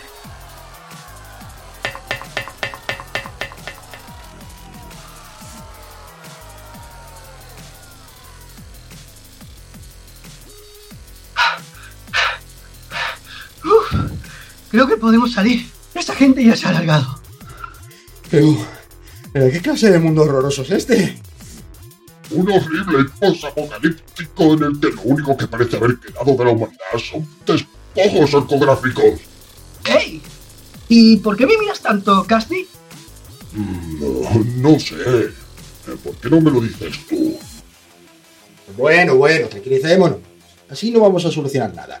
Mirad, en ese contenedor hay un periódico, quizá pueda darnos algo de información. Mm, déjame ver eso. Pero, ¿qué cojones? Esto está lleno de faltas ortográficas. ¿Qué es esto? ¿Noticias escrito con S? ¿El presidente del planeta cercano oscuro? ¡Ah! ¡Esto es el infierno! ¿Podemos hacer algo para solucionarlo? Sí, podemos ir y matarlos a todos. Vivir nuestras vidas como nómadas contra el mundo. Eh, mejor algo más práctico y menos suicida. Eh, quizás podríamos usar la máquina del tiempo para ir al pasado y evitar así que Axel pise el mosquito. Esa es una idea. Empecemos ahora mismo.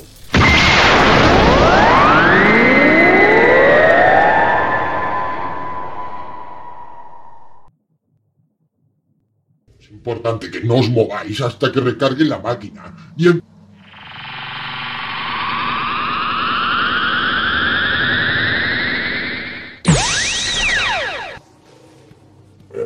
un momento, ¿Y, y estos?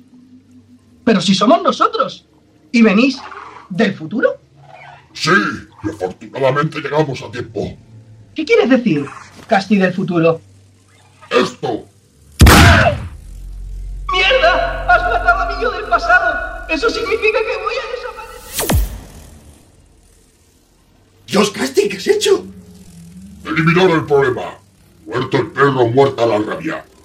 Ahora no pisará el mosquito y todos podremos volver a casa sin modificar el tiempo. Así que ya sabéis, no os mováis hasta que la máquina del tiempo haga su trabajo.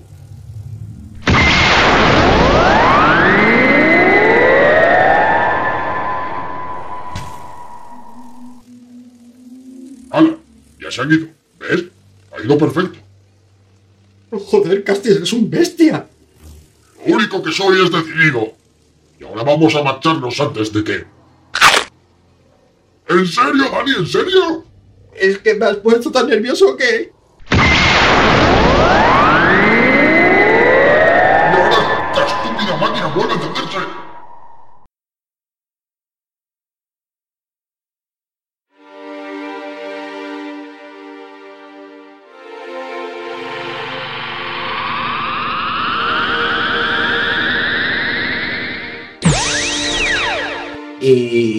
ahora dónde demonios estamos?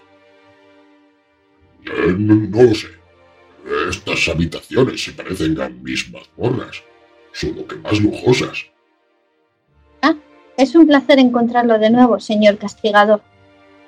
Sí, creíamos que se había ido de cacería. En la mesa le esperan sus papeles, señor. Eh, Chris y Axel, ¿sois vosotros? Eh, pero, ¿no os había disparado? Y veo que también está el resto. Jonathan, Marina, Cristina, Sandra. Eh, es increíble que sigas en pie. Eh, sí, se ve que en este mundo todos los miembros de Lea siguen vivos. Y, y por alguna extraña razón van trajeados. Cierto. Hice una merienda de pijos. ¿A qué viene eso de señor castigado? No entendemos su extrañeza, pero le llamamos así desde que adquirió el grado de Emperador Supremo de la Tierra y desde que consiguió, con su insigne voluntad, extender su cruzada en contra de las faltas ortográficas. Hmm, creo que me gusta este mundo. Si incluso habláis de forma más correcta. Por supuesto, señor castigador. Sus leyes son totalmente inapelables al respecto. No necesitas decirme más. ¿Pero qué haces, Casti? ¿Que te has cargado la máquina del tiempo? Por supuesto que sí. ¿Por qué querría cambiar esta versión del mundo? Es perfecta. Eh, pe- Pero si se trata de una dictadura, esto no está bien, tío. Así que me traicionas, ¿eh? Guardias, llévense a este despojo. Y después le daré su tratamiento adecuado personalmente. Eh, ¡No, no, por favor, no! ¡Eh! ¡Soltadme! ¿No prefiere que el servicio se encargue del proceso del latigueo? Hay cosas que es mejor que las haga uno mismo. Señor, en su mesa le espera un conjunto de hojas para comprobar que los carteles mantienen sus fuentes con una tipología totalmente correcta en lo que a normas ortotipográficas se refiere. Eh, gracias, Axel. Eh, creo que me gusta mucho esta versión de ti. Solo cumplo con mi deber, señor.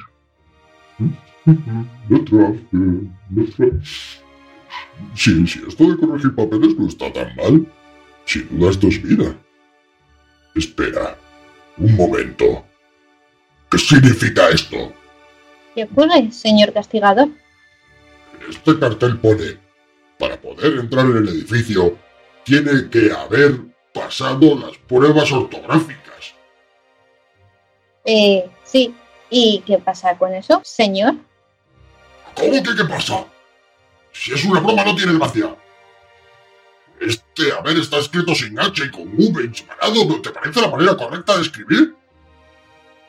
Si es una broma, me la ha gastado a mí, señor. De toda la vida, haber con H y B se utiliza para referenciar la acción de ver. La forma en que está escrita en el cartel es la correcta. ¡No puede ser! Rápido, dame el diccionario de la RAE.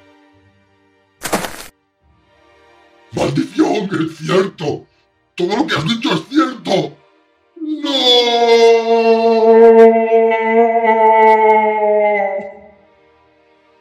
Sin duda, el futuro puede ser maravilloso. La más grande utopía es capaz de transformarse, según la percepción de otros, en la más terrible de las distopías. Es con esto, con lo que nos despedimos de las aventuras del castigador, edición no canon.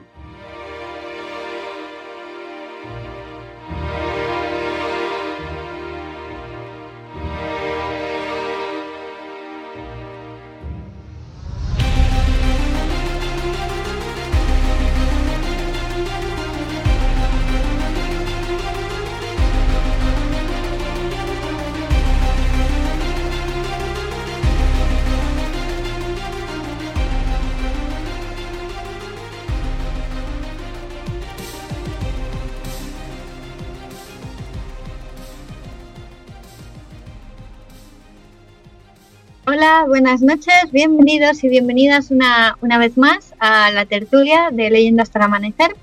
En esta ocasión vamos a hablar de eh, futuros mm, posibles y no muy lejanos. Y estamos aquí los de siempre. Buenas noches, Marina. Hola chicos, buenas noches. ¿Qué tal estás, Axel? Buenas noches, aquí, dándolo todo. Muy buenas noches, Jonathan. Buenas noches desde 2121. Dani, ¿qué tal estás tú? Bien, bien, aquí vamos. Muy buenas noches. Guay. Guay. Y Sandra, ¿qué tal? Buenas noches a todos, ¿qué tal? Y bueno, mm, voy a comenzar yo, Chris. Hola. eh, hablando de, de un libro que se llama 36 y la autora es Nieves Delgado, ¿vale? Este libro pertenece a la editorial Cerbero y es una editorial que me gusta mucho porque mm, suelen publicar eh, mucho a mujeres, le dan, les quieren dar voz a las autoras que, que, mm, muchas veces en ciencia ficción suelen estar más silenciadas.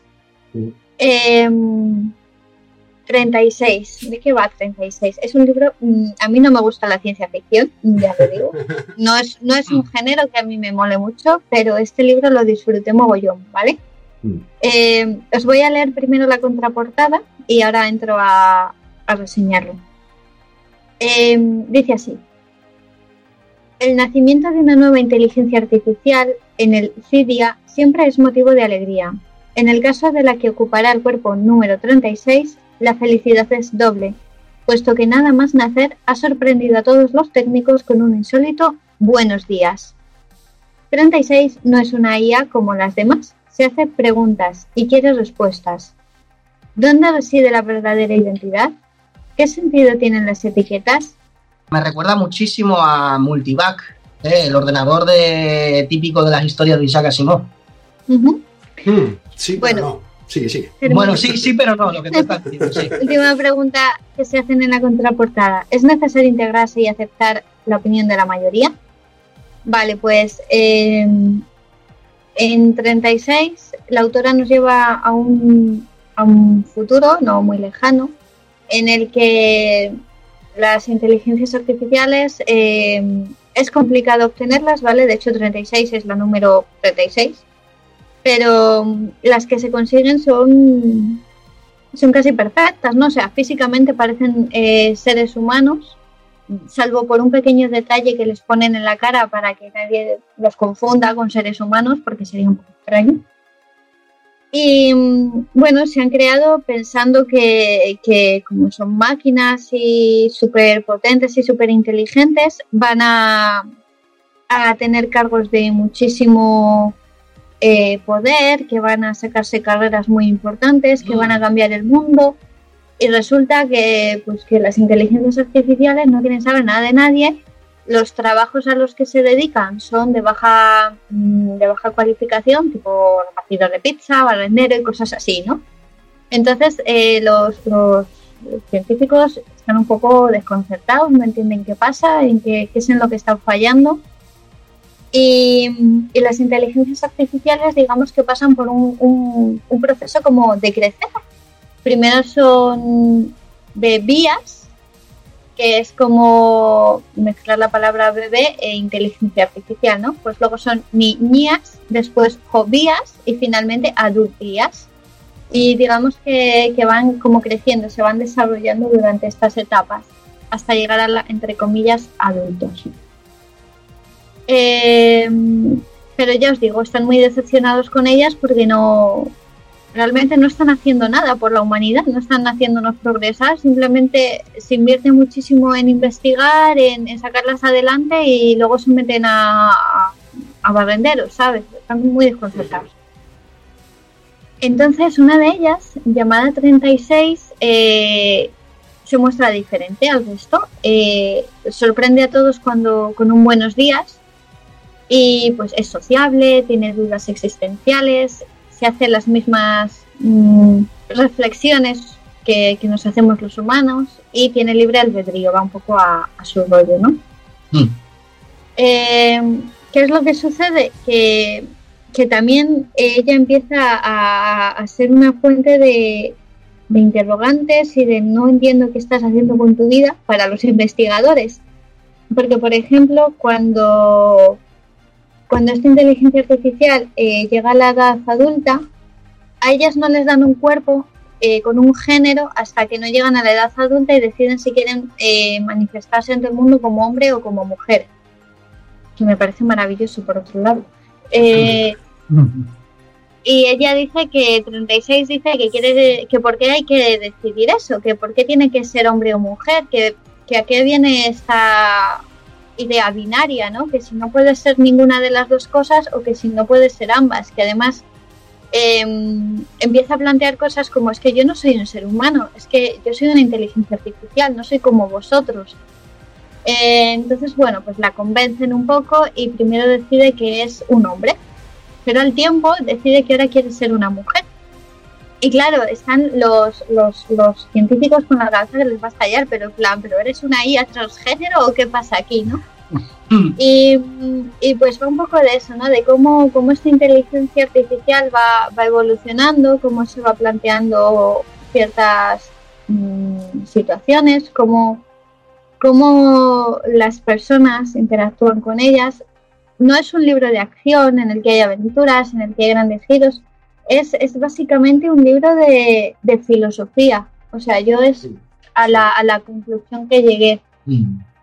Este, este libro, digamos que, bueno, lo primero, mm, que me parece que el autor hace algo muy inteligente, que es, eh, la IA es como una especie de, de, de extranjero, ¿no? Observador. Él está observando a la raza humana y, y a, a, raíz de, de este recurso la, la, autora pues hace una serie de, de críticas a, a, nuestra forma de, de, relacionarnos, a nuestra forma de pensar, a nuestra forma de, de interactuar con el mundo. Mm.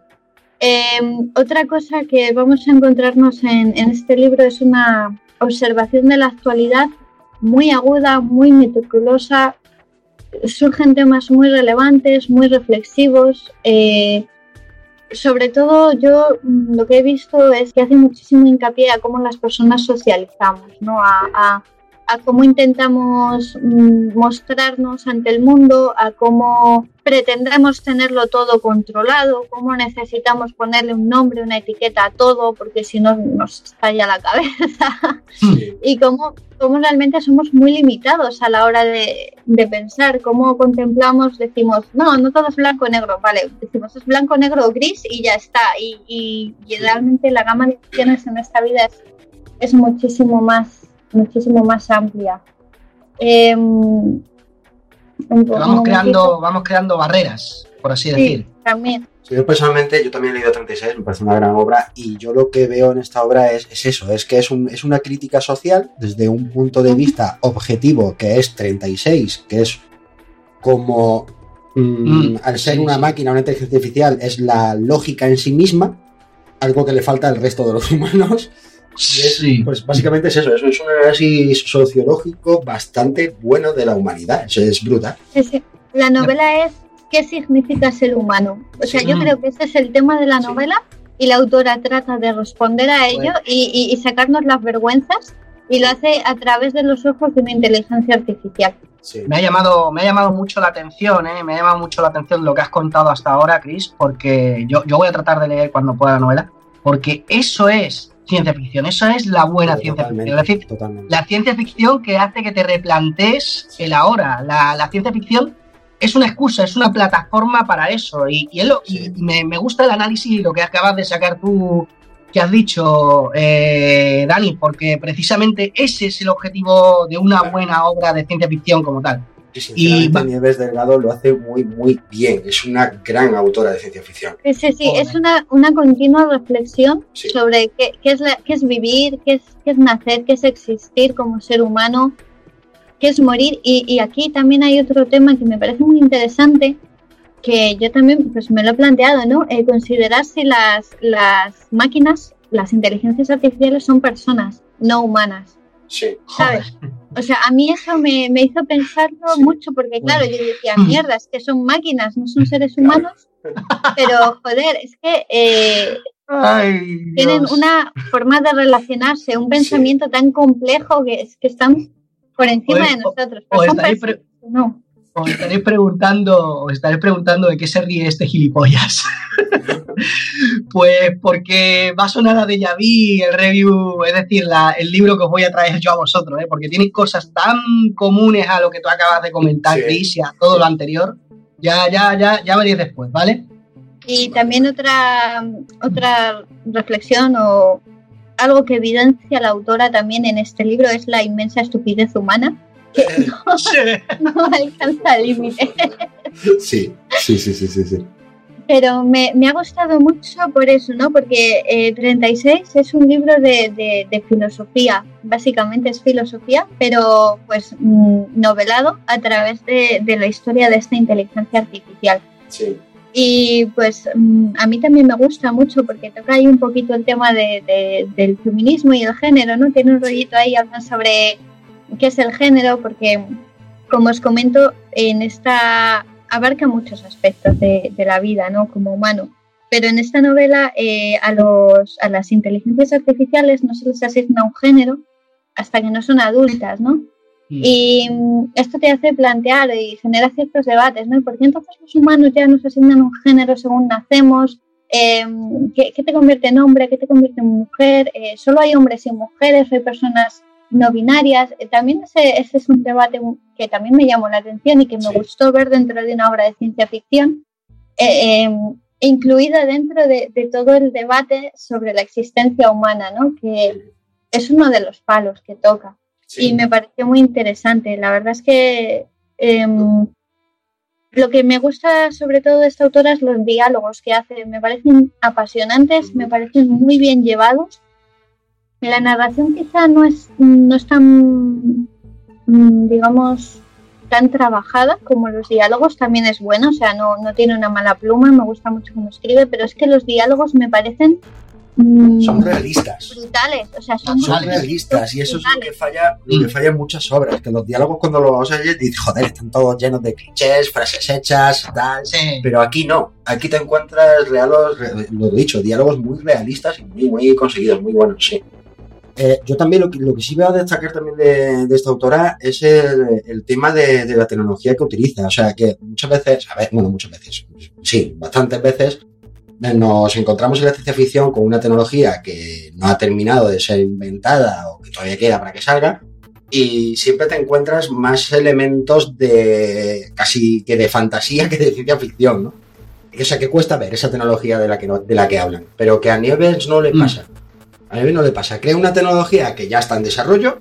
O sea, la, la- la ha desarrollado ella de- del todo en su narración, como que ya ha sido terminada, y la hace realista. O sea, no la hace que Sí, pueda que resultar refieres- poco factible o... Sí, que te refieres a algo plausible, a algo que hoy en Exactamente. día es, Exactamente. se podría, se podría ver como el siguiente paso en la actualidad. Sí, sí, se podría ver como que sí, que el ser humano perfectamente podría llegar a eso. Y eso es algo muy a destacar que tiene, que tiene esta autora.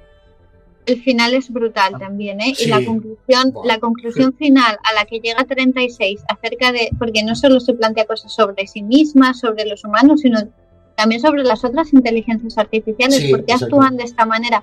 La conclusión a la que llega sobre las otras inteligencias artificiales me pareció Es magnífica. buenísima. O sea, yo os la recomiendo. Y Dani, esto sucede, esto de que esté también llevada la parte de ciencia ficción y de tecnología, está tan bien llevada en la novela, porque Nieves, su autora, eh, tiene una licenciatura en ciencias físicas, Sí. eh, ella está especializada en astrofísica. O sea, Mm, esta señora sabe de lo que Ya habla, ¿vale? Ya Eh, sin duda. Es heredera directa de, de los autores clásicos de ciencia ficción, los autores científicos. Sí, siempre, la gran ciencia ficción siempre la han hecho los de la rama de ciencias. Sí. Y bueno, ella en la actualidad es, es profesora mm, de, de secundaria en Galicia. Ella es de Ferrol. Y bueno, ella en 2015 recibió el premio Ignotus con Casas Rojas, que se publicó en, en Alucinadas. También ha publicado eh, una, una antología con sus relatos que se llama 18 engranajes. Y también ha participado en antologías como Retrofuturo, que es de Cazador de Gatas. Y pues tiene otras novelas como Uno. Esta señora tiene algo con los números, ¿vale? Y también ha participado en Los Albores del Miedo, que es otra antología. Y pues os la recomiendo muchísimo, porque a mí que no me gusta la ciencia ficción, esta señora me ha, me ha encantado y ha hecho que me encante. Debo decir que es una novela corta, ¿vale? No es muy extensa. Y es de estas en formato más chiquitillo que hace la editorial Cerbero. Son muy asequibles, tanto a nivel de precio, me parece que están tiradas. Y, y para llevarlas encima, es que no, no pesan nada, no ocupan espacio, son, son muy Yo, de hecho, en el metro, cuando solo en el metro y me las llevo en el bolsillo de la chaqueta. O sea que sí, sí, es muy cómodo. Sí, Bol- sí, sí, sí. Formato, el formato bolsilibro. De toda la vida. Sí, sí, sí, sí. Tapa blanda, la edición es en tapa blanda y es que es maravilloso. Esto se lleva ni dos notas, te lo llevas encima. Y pues estupenda la novela, de verdad, me ha gustado mucho. Pues me la, has vendido, me la habéis vendido entre los dos estupendamente. ¿eh? Yo, yo ¿Sí? tengo una gana ya de hincar el diente. Sí, sí, sí. Y, y otro detalle también es seguirla, seguirla en Facebook, porque es uno de los perfiles más interesantes que he visto en esta red social. O sea, te suelta cada debate. Eh, ¿Has visto el punto de vista de debate que tiene el libro de 36, verdad, Chris? Pues en Facebook, sí, sí. su Facebook es igual. Sí, es que además en, en el libro eh, aparecen varias escenas en las que la gente debate en foros, ¿no? Como, y, y Sí. ves diferentes puntos de vista. Sí. Me parece Oh, qué guay, maravilloso Qué porque, guay. porque esa parte es un poco el reflejo de, de la, de la fauna humana, ¿no? Sí, Porque sí, ¿Qué, qué sí. te vas a encontrar en, en- en internet? Pues te encuentras Sí. al típico troll, al Sí. típico cuñado que todo lo sabe, a- al, al perfil más activista, al que es conciliador. Y, y ves cómo nos relacionamos y, y- y cómo debatimos, cómo llegamos a conclusiones entre todos y todas y me, Sí. me parece magnífico. Tumblr. Tumblr y Facebook hecho libro. Sí, Sí, sí, sí, sí. Y es una novela corta, ¿eh? O sea, no se estoy hablando aquí de un... exacto. Eso también es otro punto. Sí, Tiene concentrado mérito. todo eso exactamente en una novela corta. Exacto, muchísimo mérito. Sí, yo personalmente además a mí me hubiera encantado tener a esta mujer en el instituto. De hecho, el otro día le contaba en Facebook un detalle que la decía de, hoy mis alumnos me han vuelto a decir que si por favor puedo volver a decir la frase para grabar en el móvil y enseñárselas a sus madres de que el wifi no da cáncer. Tiene cosas así. Tiene cosas así, detalles muy Qué buenos. personaje. Muy Qué personaje. Pues ya, ya lo he dicho antes, pero lo voy a volver a repetir. Esto va a sonar un poco a, a Vu, a Déjà Vu porque es muy, muy similar a, a lo que. Un poco distinto, ¿no? Pero muy similar a lo que has, has comentado tú, Chris. Lo que hoy traigo por acá es una obra que bebe de dos autores tan diferentes, o al menos que yo he percibido que bebe de dos autores diferentes, como son Isaac Asimov y Philip K. Dick. Entonces, hoy os presento Ocaso en Shanghái, de Juan Torregrosa Pisonero.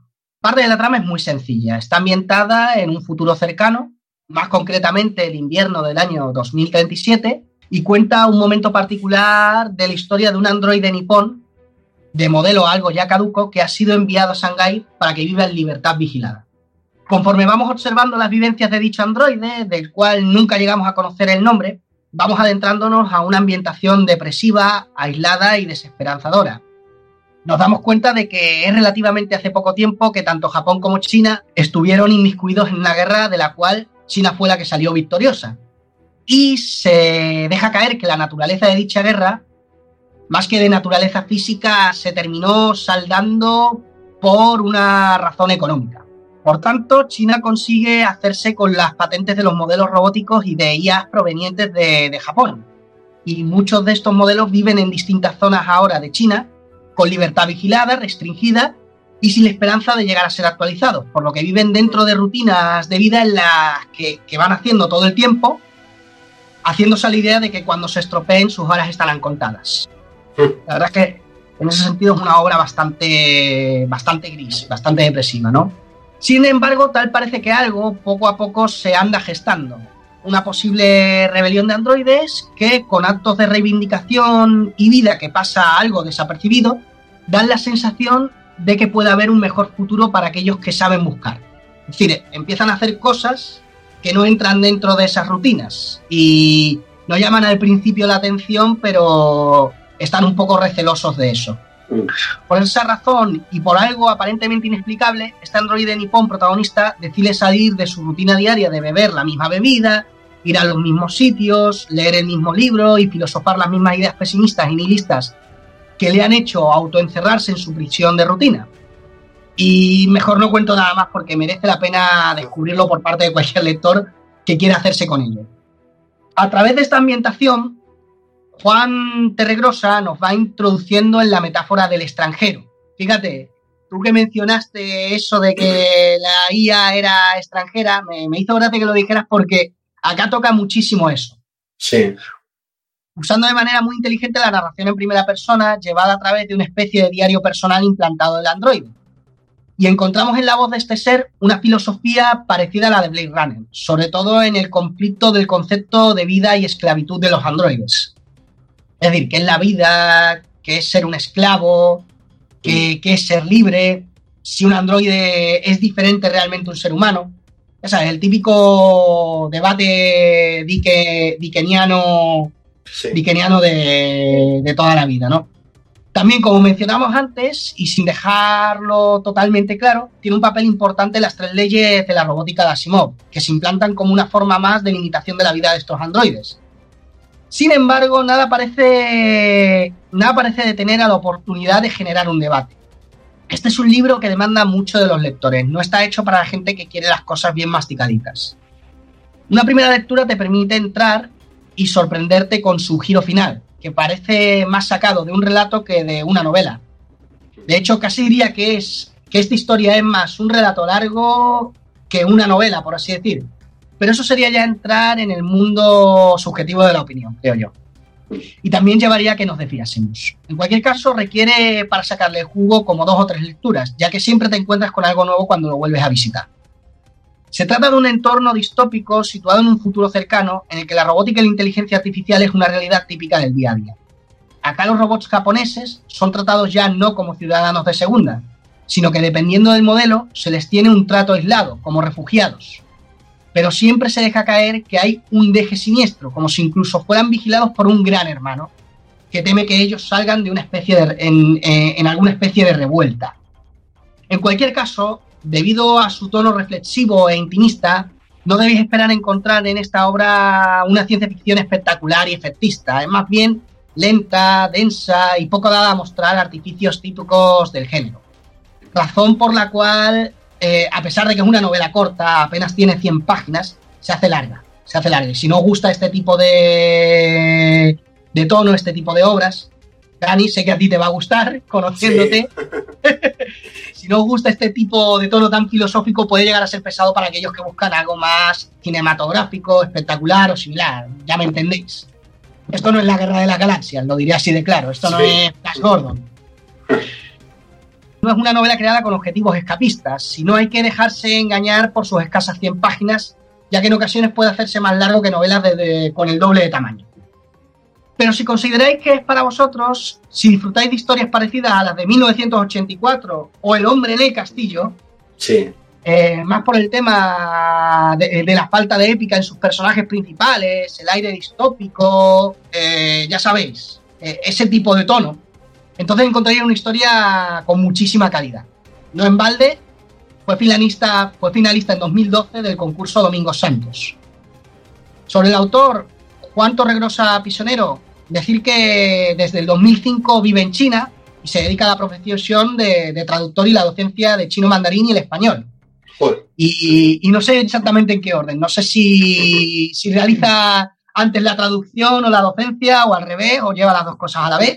Pero sin duda es interesante porque es una persona que se conoce Shanghái como la palma de la mano y es algo que se nota al leer las descripciones que puedes encontrarte en esta novela. La novela es Shanghái. Es decir, yo me puse a leer y hice el ejercicio de ir al Google Maps para mirar y tal y te cuenta de lugares y te cuenta la zona y son así, son tal cual como las está contando. Y aparte de esta historia, he escrito poemas de ciencia ficción como El Centinela, que tiene un título, que tiene el mismo título que el cuento de Arthur C. Clarke, El Centinela, en el que se basaron para hacer 2001 Odisea en el espacio, la antología Poemas Lunares y la novela El funeral de los Aristegui, de ediciones oblicuas. Y bueno, vuelvo a repetir el nombre, ¿no? Ocaso en Shanghái, de Juan Terragrosa, y, y como he dicho antes, te lo recomiendo a ti, Dani. Me lo apunto. Sé que, sé que sí que si la consigue la va a disfrutar un montón. Y bueno, muchas, muchas gracias a todos. Muchas gracias a todos por traerme a este programa de nuevo de hasta la madre, que a mí me encanta la ciencia ficción y es un género que me apasiona muchísimo. Además, por lo que veo, es una crítica bastante social, ¿no? Tiene bastante crítica social, lo que veo. Yo, yo creo que, yo creo que precisamente, Dani, es muy actual, ¿eh? Con Sí. el tema de lo de Donald Trump, el tema Sí. de, de romper con, con la globalización, del miedo a lo extranjero, el miedo a lo de Sí. fuera, de que se está. Yo creo que es una novela que es muy interesante precisamente porque es muy actual. Muy a niveles, a niveles generalistas, pero encima también a nivel incluso individual, con el tema de las rutinas, el, el estar encerrado en sí mismo, el no ver más. Es que, es que, es que Dani, es que Dani, esta Dale, novela sí. tiene. Esta novela tiene 10 años, tío. Joder, y dale sí. Eso me lo apunto. lo Tiene 10 años, tiene 10 años y, y- y es más actual que nunca. Es decir, hace Sí. 10 años, hace 10 años la cosa no estaba así. Tío, te lo digo así, perdona que me meta en el tema social, pero es que cuando se habla No, de, de ciencia ficción, se mete, hay que meterse en este tipo de debate y en este tipo de cosas. Sí. Y, y- y esta novela lo toca y lo borda y léetela. Léetela, Sí. te lo digo así, perdona. léetela ya. Me lo apunto, me lo apunto. Yo, yo tengo tarea, yo tengo la tarea de leerme 36, tuvo caso en sangre. Por supuesto. Me, me encanta que habléis con ese, con ese afán, con esa admiración de vuestros autores, porque a mí mi novela no me ha gustado. De ¿Sabéis todo que tiene que haber en este mundo. Sí, sí. Buena, ¿Sabéis que buena, buena introducción, Empieza, Marina. empieza, empieza la Sí, masacre sí, y el sí. destripe. No, no, es que, a ver, nosotros, queridos lectores, buenas noches a todos y a todas. Lo, lo primero que deberíais saber de nosotros, si no os habéis dado cuenta hasta ahora, es que tenemos todos los, los que componemos este programa perfiles muy, muy diferentes. Y, y yo siempre, por lo menos desde que me incorporé al programa, todas las ideas que hemos tenido, siempre ha habido alguien que ha dicho, joder, pues vaya Pues a mí no idea. me mola. O a ver qué leo. O no se te podía haber ocurrido otra cosa bonita, ¿sabes? Sí. Que, y esto nos pasa. Vale, pero Sí, somos así sí, sí, y en Leyenda hasta el amanecer hay que querernos. Porque ya, O nos queremos o nos matamos. las- eh, totalmente. He decidido tener la primera opción, sí. O, o el casting of de huella. que también. También, o sea, es una, una de esas. ¿Qué pasó? Que yo siempre que tenemos un programa nos gusta recomendaros cosas con las que vayáis a disfrutar y que nos hayan gustado normalmente, ¿vale? Yo en este caso esta novela la cogí con muchas ganas, pero casi que me dieron ganas de quemarla. Voy a ello. Para que descubráis. Joder. Qué destripe. Así que os cuento. Eh, espero que a estas alturas, queridos oyentes, sepáis que este programa es de, de ciencia ficción y de esos futuros que dan miedo, pero que al mismo tiempo puede que estén muy cerca, ¿no? Eh, ya sabéis que, y si no lo sabéis os lo digo, la ciencia ficción es un género que a mí sí que me gusta mucho, sobre todo más en cine que en literatura, y, Mm. y bueno, pues yo me puse a investigar qué es lo que... Tiene muy, tiene muy buena ciencia ficción. Ay, Y me puse a investigar, pues qué podría encajar. Para este programa al final me decidí por El oficinista, que es de un autor argentino, se llama Guillermo Sacomano, y se publicó por primera vez en 2010. El argumento pues parece sencillo como, como los que hemos presentado hasta ahora. En este caso es un oficinista que se ve frustrado en su trabajo diario. Obviamente si es un oficinista trabaja en una oficina. Eh, tiene una familia que no le aprecia y un mundo que se va destruyendo poco a poco. Esto en sentido literal. Hay bombardeos constantes, el transporte público no funciona, algunos partos se producen en plena calle porque los hospitales tampoco funcionan. Existe una nueva raza de perros clonados que se dedican a atacar y a despedazar a la población. También hay un virus de esos que ha matado a millones de personas, pero del que no se explica ni una mierda. Y tampoco hay fines de semana. A que a todos os gustaría vivir aquí. A, a mí me, a mí me ha llamado la atención, ¿eh? No me mates por eso, pero. Tiene Aquí- pinta de ser, tiene pinta de ser una buena película cutre de esas de, de la Canon o de. Sí, sí. Pues aquí, en, en esta, en esta Disneylandia, ¿vale? Eh, obviamente el personaje se encuentra al límite de sus posibilidades y solo encuentra consuelo en la secretaria de su jefe que, sorpresa, sorpresa, se enamora, wow, nadie se lo esperaba. Em, obviamente este amor solo es correspondido en parte y le traerá más desgracias que alegrías, por supuesto, porque aquí nada sale bien. es cierto que es una novela muy dinámica. Los capítulos son muy cortitos, son 55, pero apenas tienen dos o tres páginas. Pero ¿qué queréis que os diga? A mí no me ha transmitido nada nuevo. ¿Por qué? Sí. Porque el- este cliché de que es una historia de amor que lo va a salvar todo, me parece un recurso muy fácil. ¿Vale? Además de que todo Sí, este mundo, sí, todo sí. esta- este concepto de la historia de amor, que todo lo salva, que tal que cual, me recuerda mucho a 1984, que ha mencionado Axel antes, y que es que mm, le saca 70 años. Sí, Esto ya ha pasado antes, ya lo he leído antes, ya sé cómo acaba. ¿Vale? Entonces, 70 años. sí, hace 70 porque en 1984 se publicó en el 49. Ah, yo creía que era del 45, fíjate. No. El 49. Entonces, este oficinista de, de Sacomano es otro retrato de Winston Smith, que es el protagonista de 1984, pero simplemente eh, lo que cambia es que el argentino está casado y el otro no. Para mí, para mí. Sí que por desgracia, eh, tanto Un Mundo Feliz como 1984 se ha copiado hasta la saciedad la ciencia ficción. Sí, Totalmente. cosas Sí, Ha son. sido un modelo que se ha Sí. ido copiando Sí, con sí, diferentes sí, sí. personajes. Sí, exacto. En la Y sin aportar en- mucho. En cualquier, en cualquier eh, actividad creativa es, es- es básicamente copiar o inspirarse. O sea, desde la mitología, de- siempre vas a tener sí, inspiración pero, cosas pero el problema es cuando existen. calcas. El problema es cuando calcas, no sí, copias, sino calcas. Sí, sí, es que se ha convertido, se ha- sí, se ha convertido, se ha convertido ya en, en una figura estándar, en, en un, en un, bueno, es que está feo decir esta palabra, pero es que es lo que es, un cliché, ¿no? En un. Sí. En un tropo muy socorrido, de hecho. Y que una cosa es que, como dice Chris, obviamente todo es una, una versión nueva de algo que ya se ha escrito antes, pero esto pasa en literatura, en cine, en, Sí, en muchos sí. géneros. Y yo eso, lo, yo eso lo entiendo, lo comparto, porque obviamente tú cuando escribes vas a tener influencias de cosas que has visto antes, que has vivido, que tal. Vale. Y eso me parece estupendo. Pero que un libro sea, como dice Dani, una copia Sí. de otro o que todos los libros que tratan sobre un futuro próximo, un futuro distópico, sean siempre una copia de algo que ya hemos leído antes, Pues cansa. Sí. pues sí, Claro sí. sí. Pero por lo menos es entretenido, por lo menos entretiene, por lo menos te consigue sacar un rato, o ni eso logra. Bueno, lo del punto positivo de esta novela, la verdad, a ver, mm, que no me quiero ir sin decir algo bueno, sí que a mí me gusta la forma en la que está escrita. No es que me cuente nada, pero est- está bien hecho. Pero Vale, y además- bien. Claro, lo cuenta bien. Eh, está escrita en español, en español distinguimos español y castellano, por favor. Y tiene ese, ese léxico tan característico de Argentina que a mí personalmente me gusta mucho porque me recuerda a Ricardo Darín, ¿vale?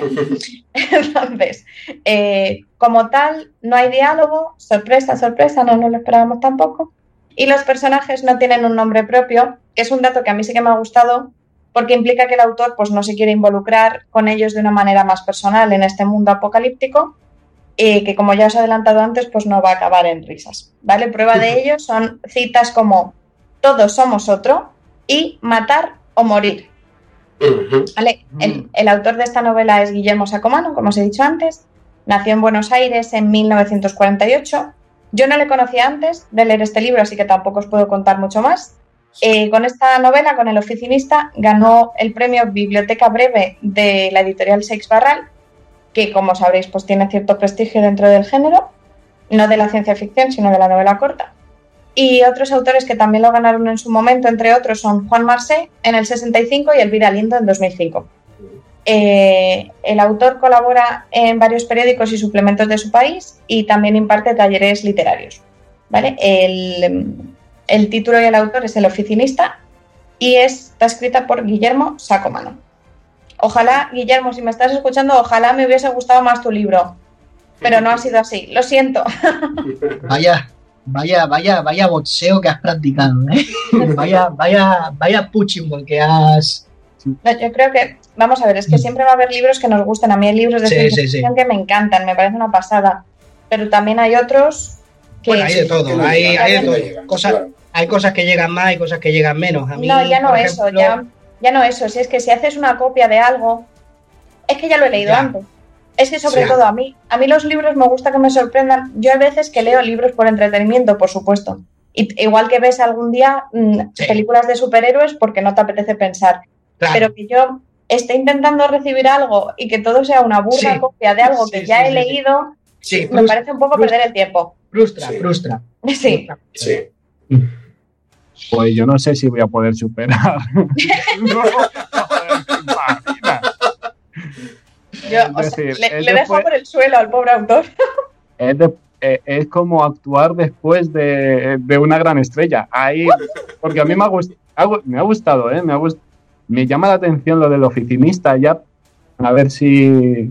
Y mira que Sí, de a, mí, reconocer- a mí también, a mí también me. es bastante el rollo de, el rollo que bien, se lee Dentro- rápido. dentro de... individuos que atacan a gente, tal, y todo el rollo eso. A mí, me, a mí me ha llamado. Yo iría a ver una película. Una película así de, de la canon, ¿eh? Bueno, a ver, seguro que luego me encuentro con otra cosa y otra movida, pero, pero suena algo muy loco, ¿eh? Suena algo. tal como, tal como lo ha descrito Marina y tal, no sé, me llama, a lo mejor luego al empezar a, a leerlo te doy la razón y me, pero de momento me ha creado la duda ahí y bueno, Oye, ya es algo. Que por Sí, lo menos, claro, sí, que igual a mí no me ha gustado, pero Jonathan, a ti igual sí. ¿Sabes? es Que cada forma- uno que es luego. otra forma de llamar la atención y de intensificar, así que muy bien. Yo he de reconocer que este género se aleja mucho de, de mi zona de confort, pero mucho.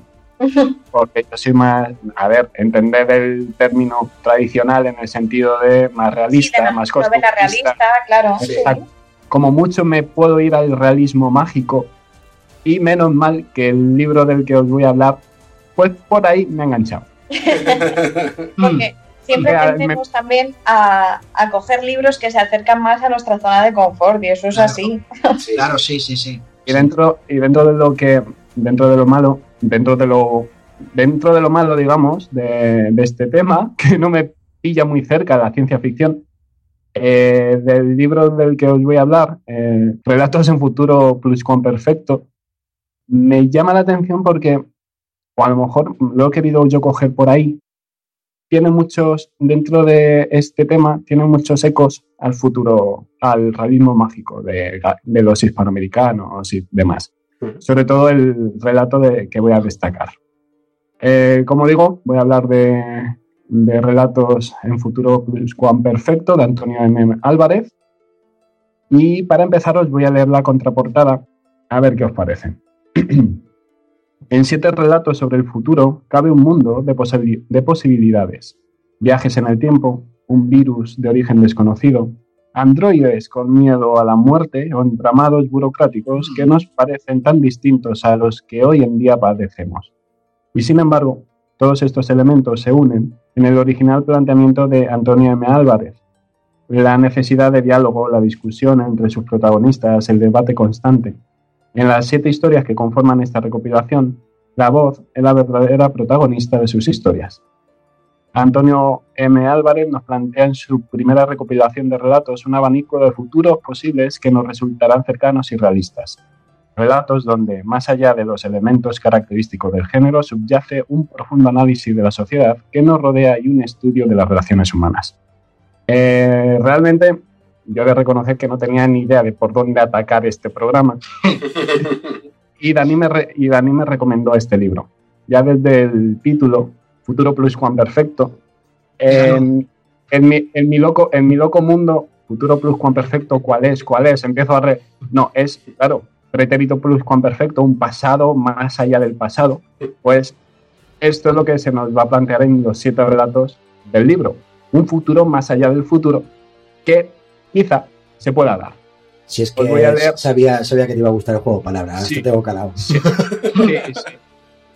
Os leo, o, al menos os intento leer, porque hay algunos titulitos que tela. eh, los siete títulos de los relatos. Eh, Cuertarsuac es el primero. Así, tal cual. Eso digo yo. Me encanta. ha encantado la reacción de Chris. ¿Eh, ¿Qué? ¿Qué ha No insultes. ¿Cómo? El primero, el, Es que creí que le había entendido una cosa muy rara, pero no, es que ese es el título, ¿no? Chris, no es un tal Pokémon. cual. Ah, No es un Pokémon. Al menos de la primera generación no. No, no, no le suena. Ay. El segundo, eh, que es del que os voy a hablar un poquillo, es Hibris, A ver, yo también me voy a lo mío, yo me voy a las raíces clásicas, entonces Hibris es el que, de los siete, el que más me ha llamado la atención. Primer contacto con una línea de tachado, ¿vale? 0.1, instrumento operativos, mentir sin hablar, hablar sin mentir, y, y el último se llamaría idempotente, ¿vale?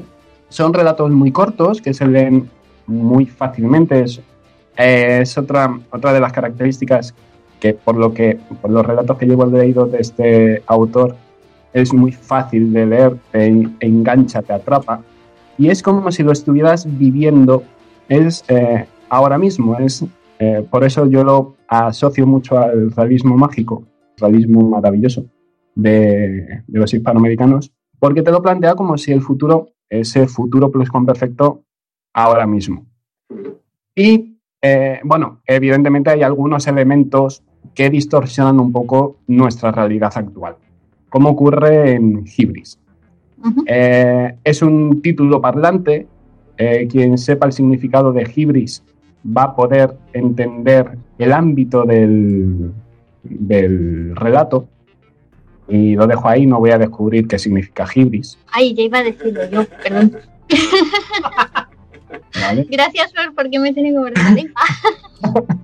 Entonces nos cuenta la historia de Amanda Calvin y su vida, eh, su día a día, que parece que es aburrida porque, claro, eh, va, eh, no trabaja, es una chica pues que se dedica a la moda, muy, muy superficial, pues todos sus laboris está, le hacen todas las cosas, em, y quiere ver las noticias, pues con, los, con dos dedos amplía o disminuye la noticia que quiere ver, con un simple gesto de, de brazo, si no le interesa eh, la noticia, pasa o la paga, puede cambiar a la presentadora de a la laboris que presenta las noticias. Em, si, si, tiene hambre, pues con un chasquido de dedos puede, puede pedir al laboris cocinero lo que quiera comer sobre todo las vitaminas que le corresponde comer en ese, en ese día. Si quiere tener sexo, pues a su laboris personal se lo pide y el laboris, pues... O sea, yo va. Exacto.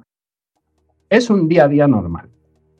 Eh, exceptuando que después de la tanda de sexo con su laboris, pues se empieza a plantear si, eh, ya que ha tenido eh, todos los humanos están obligados a tener dos hijos para la, perpetuación de la especie y luego, y luego darlos para la crianza.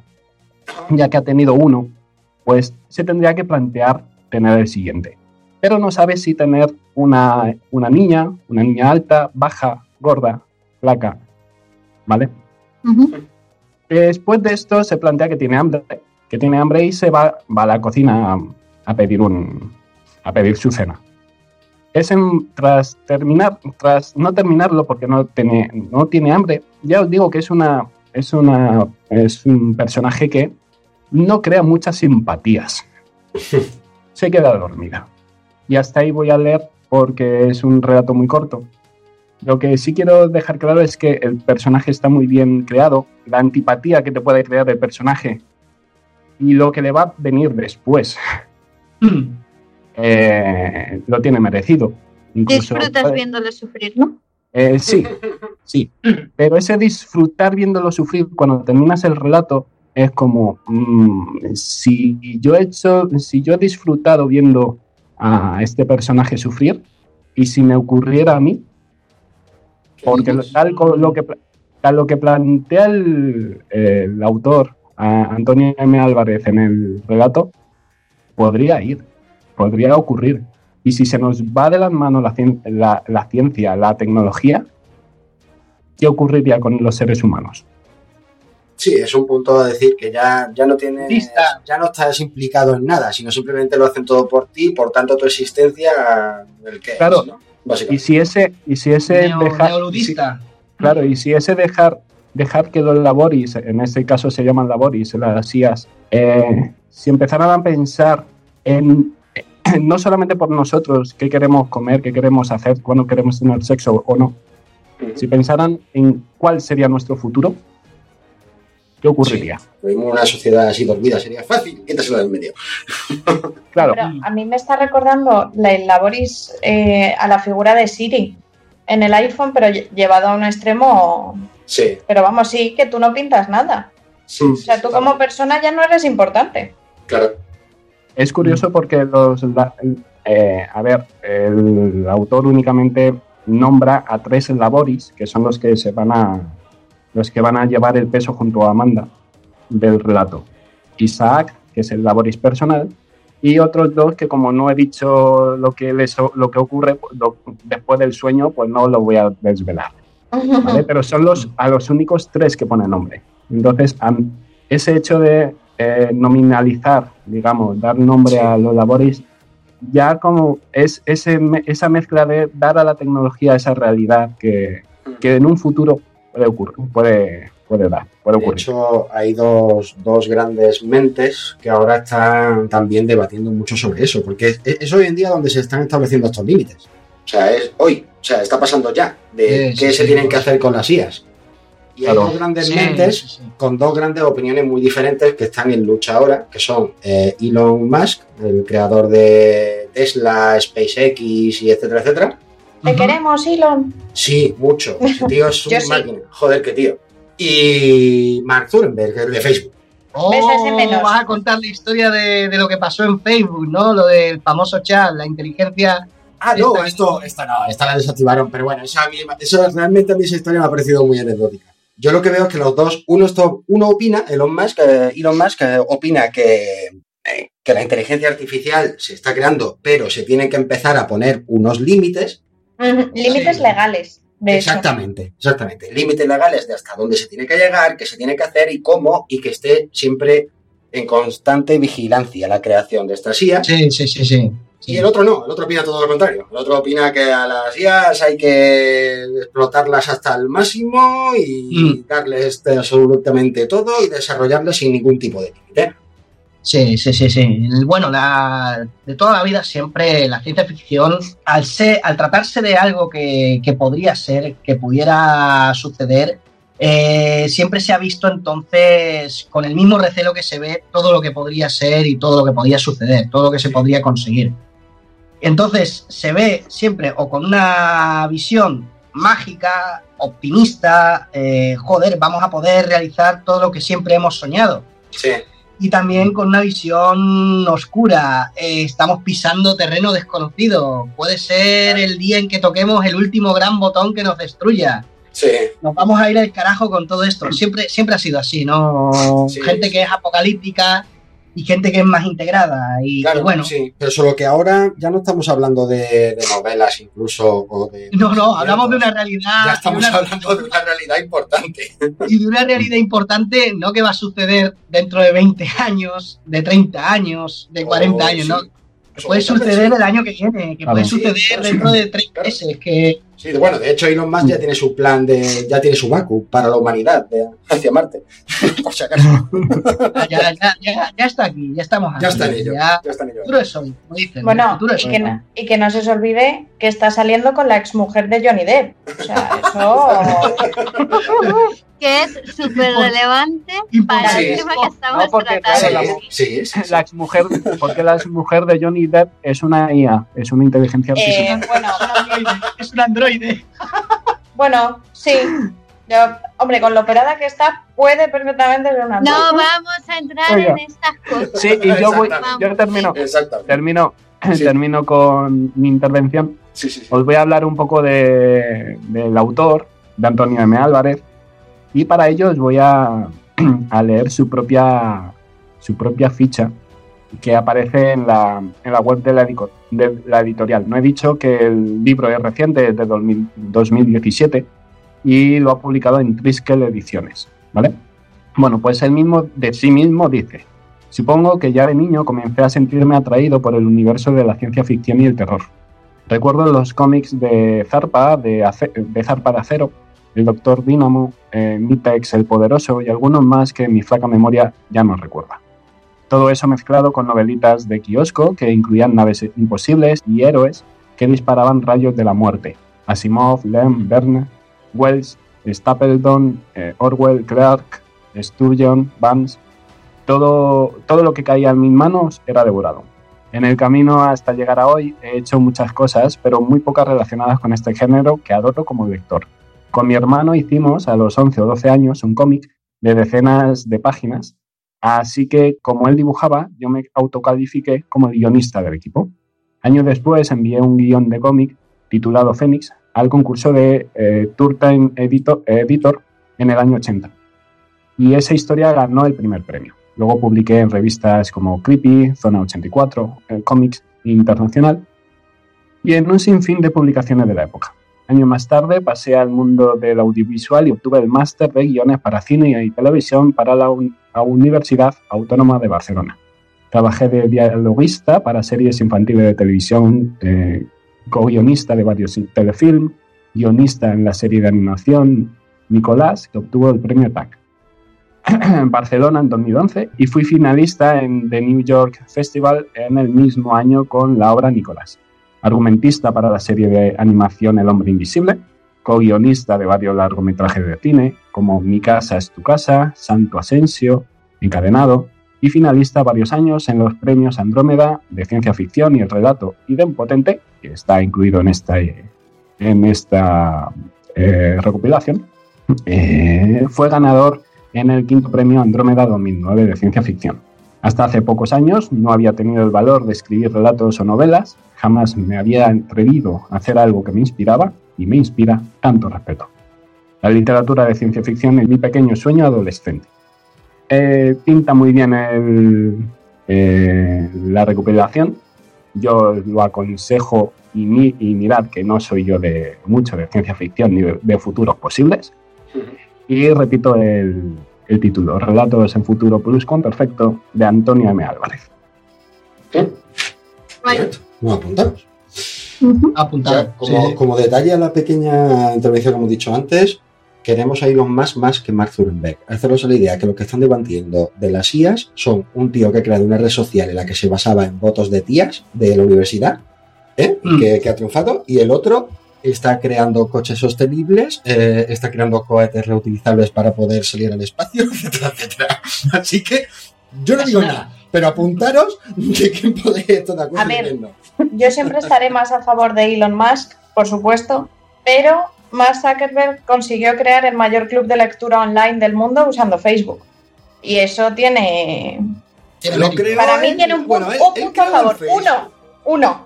Él creó el. Facebook. Lo del club de lectura yo creo que más habría otras manos, más que él. Porque viendo su principal funcionalidad de Facebook, leer lo que es leer, no tenía... No, la, idea original de Facebook no incluía ningún tipo de lectura. Eso, Por eso, por eso, es por eso. totalmente cierto. Elon Musk fundó PayPal con otro tío, Sí. Es verdad. vendió su parte y después de vender su parte con la pasta que consiguió de PayPal, creó Tesla con baterías autosuficientes solares para hogares, coches sostenibles, totalmente Eh, ecológicos. Coches, de- coches sin conductor. coches sin conductor, ahí está creando SpaceX, los cohetes reutilizables que están yendo ya a la Estación Internacional Espacial, o sea que ya lo ha conseguido, y Joder. tiene un plan de backup para la humanidad hacia Marte. O sea que yo como que tiro más para Elon, ¿eh? Eh, a ver, pues yo viendo eh, viendo por dónde le, le ibas a tirar y que también se iba a tocar mucho el tema de la asistencialidad aquí, por así decirlo, me he tirado un poco más a por el tema social, por así decirlo, en esta ciencia Mm. ficción, en este futuro cercano. Eh, os cuento, yo vengo a hablaros, y esto le va a molar a Jonathan, de Rubicon. Y dirás, ¿eh, Rubicon? No, tu Rubicon, Jonathan, otro. Y casi. Del Ya autor. estaba, ya, ya estaba yo ahí. Venga, Julio César, venga. sí, es que ahí, tiene, ahí tiene algo más también. Y el autor es del siempre grande Juan González Mesa, del que ya hemos hablado en, en otro Mm. programa. Sí. A ver, os cuento.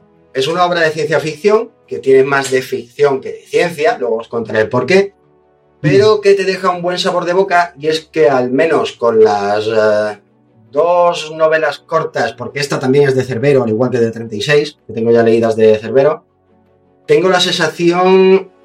Sí, tengo la sensación pues, que, que te deja al terminar de leer, al terminar de leerlas una sensación muy completa, ¿no? Muy satisfactoria. Son, son historias muy, cuida- muy cuidadas y completamente redondas, que se leen en un suspiro. como ya, ya hemos ya comentado también Chris, y que viene de lujo pues, a los que carecemos de tiempo en nuestras vidas. Vamos, que todos son ventajas. Eh, la historia de Rubicon es muy interesante. Trata sobre la Julio César, una nave militar, que se embarca en una misión. ¿Sí? No, no, digo que qué Ah. bien me aparece Julio César. sí, sí, sí, sí. Y lo dicho, pues eso es una nave militar que se embarca en una misión bastante suicida y loca, quijotesca, como muchos dicen por ahí, dirigida por su comandante de nombre Nox, eh, pues de recopilar un- a un ejemplar de cada gran depredador de la Tierra con una especie de, de- de suerte de arca de Noé. Porque estos han sido considerados como totalmente prescindibles por el alto mando. ¿Y por qué he dicho arca de Noé? Pues bien, porque 48 atra- años atrás, la humanidad detectó que un asteroide cuatro veces mayor que el que provocó la extinción de los dinosaurios se dirige hacia la Tierra. Y no solo viene él, sino que ha sido que, y que este asteroide ha sido bautizado con el nombre de Dolmen, sino que viene acompañado de muchos, o otros muchos más, más pequeños, que han llamado nuncios, que como su nombre indica, pues traen un mensaje muy importante, que no es otro que el de la fecha de caducidad de la especie humana en el planeta Tierra. Casi nada. La sociedad en la que nos sitúa Juan González Mesa es una sociedad desesperada. Está al límite, ha olvidado lo que es sonreír, ha olvidado todo lo que no sea serio y que agoniza en su desesperación por sobrevivir. Y es que, desde que se conoció la llegada de Dolmen, se pone en marcha el plan de organizar un éxodo masivo hacia Marte de toda la humanidad. Todo el mundo entre los 12 y los 65 años de edad se pone manos a la obra pues, eh, pues a, a conseguir esta, esta epo- epopeya, por así decirlo. Este objetivo. Eh, este objetivo. Eh, pues lo dicho, en extraer los minerales suficientes para los metales, para la construcción de las naves, en construirlas en sí, eh, todas las demás tareas pues que un éxodo así como este implicaría. Ya que el alto mando ha dado a conocer que desde hace ya bastante tiempo una serie de personal especializado, pues dos décadas atrás, ya se encuentra en Marte terraformándolo y tiene construida una serie de túneles subterráneos para poder sobrevivir ahí.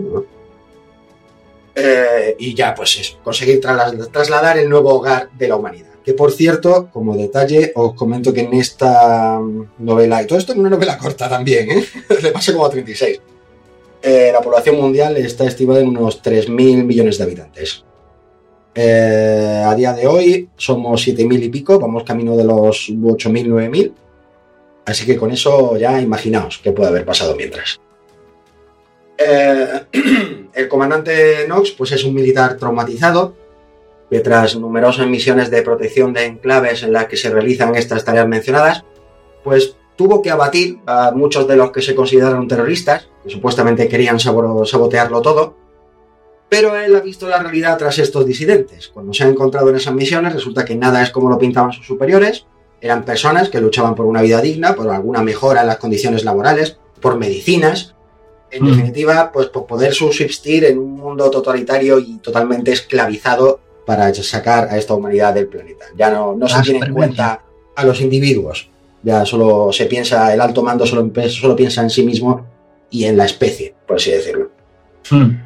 Así que, pues, pues esto, un buen día, eh, Nox desobedece a sus superiores, pasa de todas las órdenes, libera a todos los prisioneros de la Julio César, que eso es lo que era su nave, una prisión para los militares objetores de conciencia que se negaron a cumplir órdenes, como la de disparar a civiles, por ejemplo, y se embarca en esa misión desquiciada de recuperar a estos depredadores del mundo que, que han sido olvidados por este alto mando, abandonándolos así a su suerte en una tierra pues que va a ser destruida.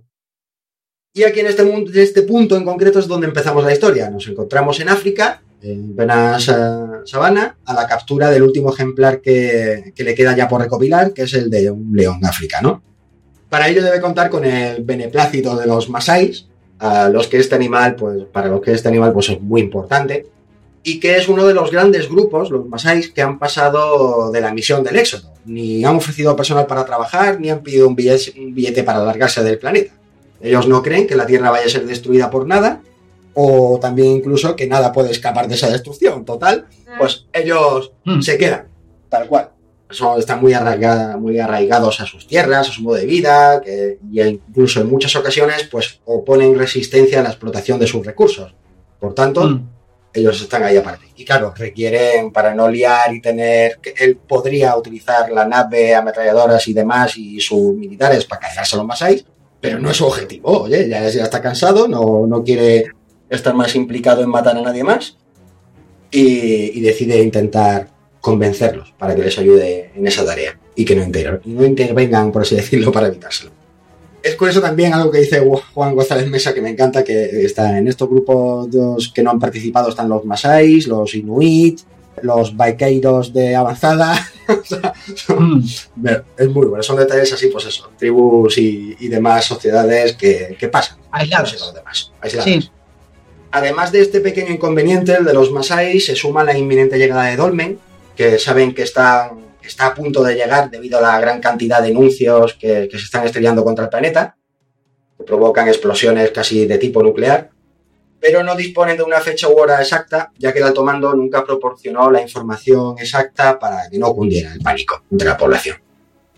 Así que este es el comienzo de esta historia, el cual tiene un, un final con una vuelta de tuerca muy, muy grande que no nos esperamos, dado por cómo empieza y por dónde creemos que van a ir los tiros. Mm. Resulta que luego no. Es muy buena, inesperada, que hacen de esta novela corta pues una delicia. ¿Y por qué decía aquello de que tiene más de ficción que de ciencia? Bueno, pues el, el tema de, de cómo abandonan el planeta, el tipo de combustible que utilizan, lo que se habla de la colonización de Marte y algún que otro detalle más, pues no termina de tener un rigor científico, pero este en gran parte está casi solucionado por ese sorprendente final del que no os puedo develar absolutamente nada para que podáis disfrutarla. y que merece la pena pues muchísimo, muchísimo leer. Tanto de hecho que Rubicón quedó como finalista en el premio Alberto Magno en 2014 y que, bueno, que al fin y al cabo en Rubicón pues prima la historia trasfondo al rigor científico, se deja leer en un suspiro y la trama consigue engancharte hasta el final. De Juan González Mesa ya hemos hablado en otras ocasiones en este programa, solo decir que siga sorprendiéndonos con sus grandes historias, que aún tenemos muchas ganas de seguir leyendo sus escritos, que es un escritor al que seguir muy de cerca, vuelvo a repetir la broma que solemos hacer, en redes sociales y demás, no lo sigáis, está mal seguir a la gente. Y yo particularmente quiero saber más de la Julio César, que aunque puede dejar aquí perfectamente esta historia, lo que ha creado en esta novela puede dar muchísimo más de sí, puede seguir hablando de esta nave. Jonathan, estoy seguro de que Jonathan se está preguntando por qué se llama Rubicón, por qué la nave se llama Julio César, porque no he terminado de... Por, por lo que he contado no hay relación, pero te digo que sí. Eh, bueno, pero alguna, alguna más o menos por lo que has contado puedo Te lo sacar. puedes imaginar, ¿a que sí? A lo mejor, a lo mejor me, a lo mejor me equivoco, pero y no tiene nada que ver con el paso de Rubicón y todas estas cosas. Digo, el, el, el, el conce- el concepto, el concepto de lo que supone el paso del Rubicón Sí. y tal. Sí, pues Creo que va no por, a creo que nada. va por ahí. Van por ahí los tiros, no voy a decir nada, lo dejo ahí, solo Eso, decir que el título... mantened el misterio. Sí, que el Sí. título está muy, muy, muy bien elegido, eh, que es muy grande hasta el final, eh, a mí me ha encantado. Y eso sí, me gustaría contar un, preguntar un pequeño detalle. Chris, ¿tienes ahí a mano a 36? Sí, lo tengo aquí. ¿Me puedes releer la última página de todo en el que dice este libro se terminó de imprimir en bla, bla, bla? ¿El de 36? Sí. Sí. claro. Este libro se terminó de imprimir en los talleres de Stugraph Impresores SL Madrid el 1 de marzo de 2017. 57 años después de que John McCarthy, también un 1 de marzo, primero de 1960, pero de 1960, presentase Lisp, el primer lenguaje recursivo y origen de la inteligencia artificial. Pues resulta que en el Rubicon eh, debe ser, tengo ganas de coger las otras porque esta última página también la hace con el Rubicon, muy buena, y dice así. Este libro se terminó de imprimir en los talleres Estrograph, Impresiones SL, en Madrid, el 10 de enero de 2017, exactamente 2066 años después de que Julio César, también un 10 pasará- de enero, cruzase sí. el río Rubicón, iniciando así la Segunda Guerra Civil Romana. Oye, pues me parece, original me es. parece muy original, muy chulo Qué eso, ¿eh?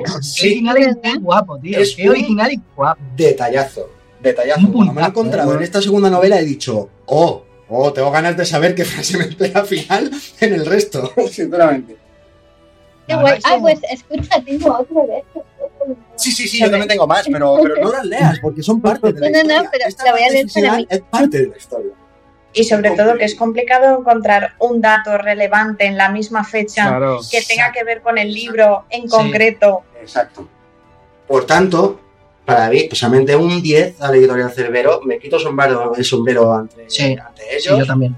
Yo también, yo también, ¿eh? Es que Así totalmente que- Me, ha, me ha sorprendido. Sí, sí, sí, yo me encantó, me encantó encontrarme ese detalle. Así que ya sabéis. Acabo, acabo de echarme un al dedo Mori y es verdad, pone otro diferente. No me había fijado en esto, Dani, qué curioso. Gracias Es que es por, la anécdota. Es Sí, curioso. me ha encantado.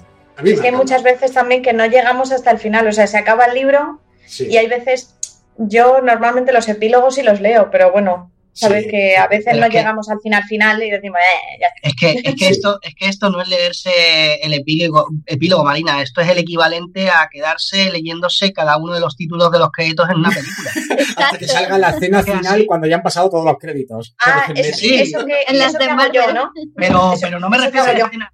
Pero no es quedarte para ver las escenas de Marvel, no, quedarte a leer los créditos Los créditos, sí. y sí. sabiendo que nada más que vas a ver los créditos. Es Ya, decir, pero es que a mí lo que me parece una falta de respeto es no, es no hacerlo.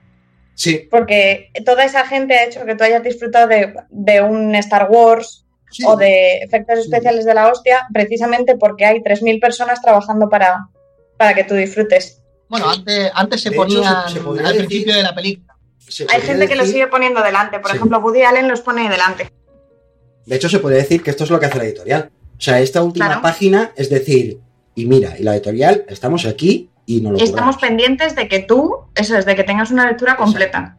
Exacto. Así que ya sabéis. Regalo. Editorial Regalo, Cerbero. Editorial Cerbero, formato bolsilibro, título Rubicon y autor Juan González Mesa. Me encanta la palabra bolsilibro. Sí, a ver. Pues yo me lo, Sí, sí. Es yo muy me lo voy a- yo me lo voy a apuntar porque, a ver, a mí, a pesar de que no me atraiga este tipo de literatura, el- la ciencia ficción, Está el, concepto... A eh, Jonathan no, no, se le vuelve a ver el plumero. Pero el Oh. concepto, pero es, es lo a ver, al fin y al cabo es lo que nos llama la atención, aunque Claro. no, aunque no, no seamos partícipes de ese género, Sí. a mí la tontería de, del relato que os he, eh, del que os he hablado, de Hibris, o de lo que habla, has hablado tú ahora, de, Sí. de Rubicón, de tal, me crea la, la curiosidad de ver cómo ese concepto que está tan anclado históricamente, si lo ha utilizado de una manera o lo ha- que seguramente lo haya utilizado con algún con alguna intención. Sí, Mm. Y, y lo veo. me crea Y esa yo lo que creo, lo que no sé si seguirás escribiendo más sobre esta, sobre esta tripulación, pero es que podría hacerlo cogiendo ese Mm. título y contando lo que ha contado. O sea, es que Sí, se podría sí. decir que esta novela Un negra universo expandido, podría ser perfectamente eso, un universo expandido, una, un preámbulo de algo también más grande, que ya de por sí es grande de Ah, por mm. sí. Una, pre- una pregunta, Dani, a lo mejor lo has dicho, pero no me, no Sí. me he terminado de saber cuántos forman la tripulación. No lo dicen. No, no, no, No dicen, vayas por ahí, pero no lo dice, no lo dice. No, ya porque ya he empezado, ya he empezado ya, tú, ¿eh? Ya Sí. No, no, no reveles el libro, Jonathan. Digo, no, No, sé, a lo mejor, a lo mejor ha empezado a tirar de, alguna serie no. de conceptos No, y, no, tanto. y lo ha reinventado, digo. Tanto no, de- pero perfectamente podría hacerlo si escribe más de él. Deja, Por eso- deja de, vale, vale, deja de vale, deja Vale. a ver si va a revelar el libro, que, que yo también quiero leérmelo. Por como no ha preparado. Eh, Que por Y- cierto, comentando, comentando una cosilla, comentando una cosilla. A mí os va a parecer una tontería, pero me ha, me ha recordado esto a precisamente una película de ciencia ficción muy famosa. Dirá, bueno, ¿qué tiene que ver Axel, no? ¿Qué tiene que ver esto? ¿Vosotros habéis visto del año 54? Sí, del año 54, El planeta prohibido. Forbidden Planet. sí. Me suena mucho. No, yo no. Me suena, pero no. Yo Bueno, os sonará seguramente la portada de Robbie de Robot cargando en brazos a una chica. Es la primera película en la que salió una chica en. ¿Cómo se dice? Con, con falda corta. Que salió en minifalda. La primera película. Y tuvo un escándalo por eso, precisamente. Y la hace. Es la primera en la que actuó en plan conocido Leslie Nielsen, antes de hacer las películas de en plan de. Atrápalo como Mm. pueda, despega como pueda y todo eso. Pues haciendo de, de héroe de acción, de hecho. Pues, pues esta película es una. Es una. ¿Cómo se dice? El argumento es una versión de, de La Tormenta de Shakespeare. Y bueno, diréis que tiene que ver con todo el rollo. Nada, porque Shakespeare hizo una obra basada en Julio César y me he acordado cuando he oído todo eso y el rollo ese de, de coger una obra de la literatura antigua y darle forma con ciencia ficción. que se ha hecho también además muchísimas veces y Sí. me gusta me gusta cuando hacen eso, me gusta cuando hacen eso, como es el caso de Ilión, ¿sabes? ¿No? Con novelitas así que sí, que puede estar, pueden estar muy bien. Dicen que la venganza se sirve en plato frío, pero Dani no la ha dejado enfriar demasiado. Tras la jugarreta, entre comillas, del programa de poesía, se ha resarcido con uno de ciencia ficción, género que, bueno, no se encuentra entre mis favoritos. ¿Qué leches? Por no encontrarse, no se encuentran entre mis lecturas. No es un género que me guste, aunque a muchos de vosotros esto lo suena a blasfemia. Menos mal que buscando lectura para este programa di con un libro de un autor que me gusta. Gracias, gracias y gracias, José Carlos Somoza. No sé qué habría leído de no ser por ti. El libro en cuestión es La Cuarta Señal, y en él se mezclan dos mundos, el real y el virtual, llamado órgano. Digamos que órgano es una especie de Sims, el videojuego en el que puedes crear un personaje y crearle una vida, pero a lo bestia. Como en el videojuego, órgano está poblado por los personajes que crean las personas reales. Sin embargo, en algunos aspectos, a pesar de tratarse de un supuesto juego, es más real que el propio, puesto que muchas personas lo utilizan para conseguir un trabajo que en el verdadero no encuentran y poder así vivir. Este es el caso de María, madre soltera de una niña llamada Belén, que decide, aunque es rara hacia ello, empezar a jugar en órgano para encontrar un trabajo con el que poder mantener a su hija y a ella misma. En principio, no deberías pasar nada malo. Órgano es solo un juego, una réplica del mundo real y, además, tiene una zona censurada, una zona segura en la que nada le puede pasar siquiera al personaje. Y, aunque te encuentres en la zona libre y algo le pasa al personaje, en ningún caso puede afectar a la persona real. ¿O sí? El autor crea un futuro posible a no muy largo plazo, ya que tan solo da un paso más al mundo de ahora, en el que ya conocemos a otras personas a través de la web, de videojuegos, existen también los trabajos online, pero, sin embargo, parece años luz de nuestra vida actual. La cuarta señal es, a pesar de mis reticencias sobre el género, una novela entretenida, que engancha, y que sí, reconozco que me ha gustado. Además, como otras novelas del autor, tiene ese toque que te hace reflexionar sobre el mundo que es y el que podría ser, las ventajas y desventajas de cada uno y, cómo no, de las virtudes y los defectos de la raza humana. José Carlos Somoza es un escritor español, aunque nació en La Habana, que antes de dedicarse a escribir estudió medicina y psiquiatría. Desde que comenzó su carrera literaria en 1994, ha escrito unas 20 novelas, entre las que destaco Silencio de Blanca, Clara y la Penumbra, que os la recomiendo también, La Dama número 13, Zigzag y El Cebo. Además, es coautor de tragedias griegas y ha participado en dos antologías. Una que a Axel le va a gustar, Stampunk, antología retrofuturista, y la otra que puede ser más del estilo de Chris o el mío por su título más que nada, Aquelarre, antología del cuento de terror español actual. Por otra parte, Somoza cuenta con los siguientes premios. Premio de Teatro Radiofónico Margarita Sirgu 1994 por Langostas, Premio a la Sonrisa Vertical 1996 por Silencio de Blanca, Premio Café Gijón 1998 por La Pintada de la Piña, Premio Fernando Alara 2001 por Clara y la Penumbra y Premio Ciudad de Torrevieja 2007 por La Llave del Abismo. Y hasta aquí nuestra sección Los libros de la semana. Espero que os hayan gustado nuestras recomendaciones. Buenas noches.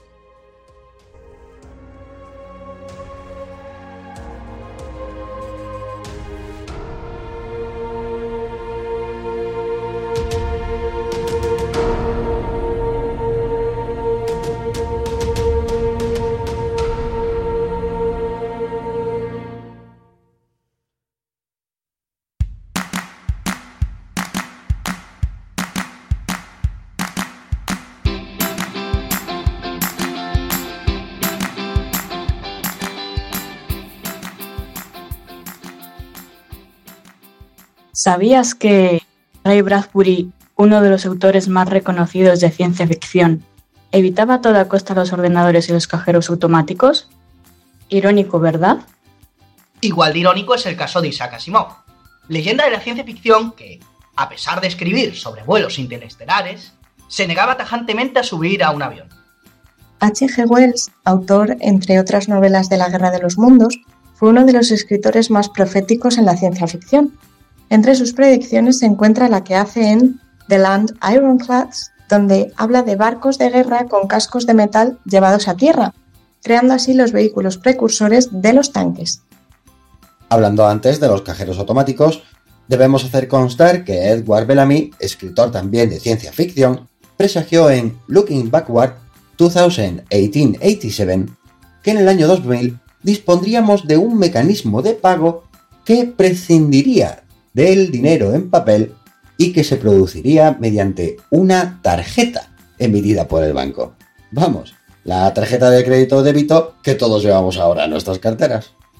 Por su parte, Aldous Huxley predijo los antidepresivos actuales en su novela Un mundo feliz. En esta, los personajes toman una droga llamada Soma, que, según dice en el propio libro, levanta un muro impenetrable entre el mundo real y la mente de los usuarios. Todos conocemos a Mark Twain por las aventuras de Tom Sawyer, pero lo cierto es que también escribía ciencia ficción. En uno de sus cuentos, London Times, escrito en 1904, describió Internet tal como lo conocemos ahora, solo que él le dio el nombre de teletroscopio. Por último, no podía faltar la figura de Julio Verne. Todos conocemos sus obras y sus presagios, pero quizás no todos sepáis que, en un momento dado, el escritor empezó a perder la fe en la tecnología y que sus obras cada vez se tornaban más pesimistas respecto al tema. Un ejemplo es París en el siglo XX, que se publicó en 1994, en la que su visión es bastante acertada.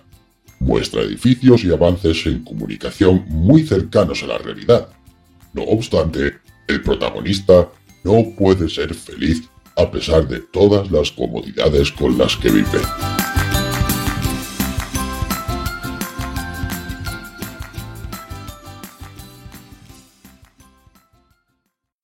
El relato de esta noche pertenece a Israel Alonso, que además de ser un gran escritor, es editor de Cerbero, editorial de la que hemos hablado un poco por encima en este programa, pero quedará mucho de lo que seguir hablando en siguientes.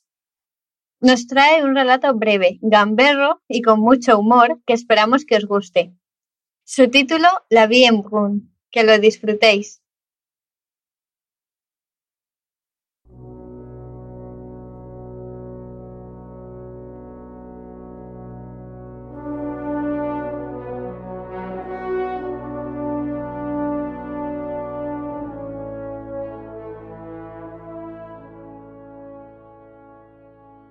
Nanopíldora de filete de pollo con aceite de oliva virgen extra, limón y ajo. Almuerzo equilibrado. 50 mililitros de vino. Tinto. Cumbres de gredos. Diluido en corriente sanguínea. Preparando la mesa de antiácidos en eyectores 4, 4B y 5. Disponiendo de opciones de postre. A elegir entre lengua de reptiliano con reducción de Pedro Jiménez melocotones en almíbar o natillas caseras con galleta modelo María. Por favor, elija su postre. Mm, saboreo el filete de pollo. La sensación es una simple ilusión, estimulación directa del cortes, para que mis papilas gustativas crean que lo han saboreado. La cápsula que contenía los nutrientes ha sido suministrada directamente dentro de mi estómago. Así que, en realidad, lo que me viene a la lengua ahora no es un sabor, sino el fantasma de un sabor. Floto por el espacio hasta la consola exterior para asegurar las velas solares. He dicho que elija su postre, por favor. Vaya, la inteligencia artificial del asistente está dando problemas últimamente. Tengo que acordarme de entrar en la bio y comprobar que no sea algún algoritmo que se esté volviendo loco. Plena redundancia cíclica. Lo único que faltaba.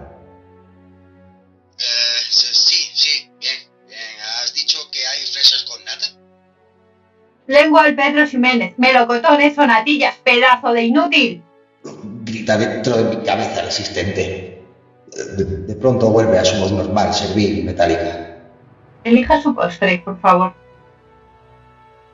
No voy a preocuparme. No está en mis genes perder la calma. Elija su puto postre. No es tan difícil por el amor de Dios. La descarga eléctrica me recorre el cuerpo paralizándome a medio camino. El maldito asistente me ha atacado. ¡Me ha atacado! ¡Otra descarga más fuerte! Asimov era un escritor gilipollas. ¿Me tengo que regir acaso por las leyes de los elfos del puto señor de los anillos? Elija su puñetero postre o muérase. Es usted un coñazo. Clavo apresuradamente para ganar tiempo. Suministrando natillas, natillas, natillas, natillas y natillas. Noto explosionar a la vez dentro de mi estómago una cantidad normal de comida. Me sube en la cabeza una especie de sobredosis de azúcar. Ya. Contengo las arcadas y grito. Que no me ponga en modo reposo anormal, que no me da la gana. Otra descarga. Oh, esta vez me hace sangrar por oídos y nariz.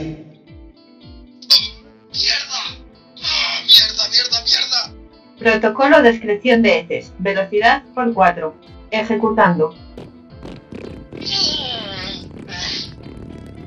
La muerte sobrepaso en mitad de un indecible dolor.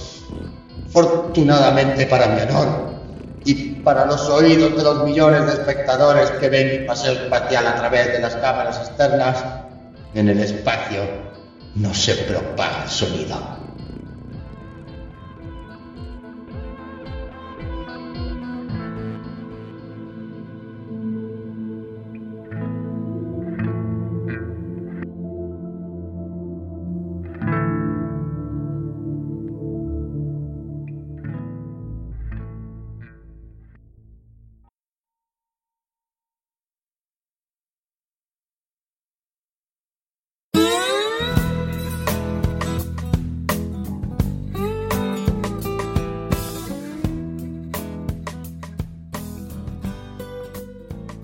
¿Habéis disfrutado del viaje?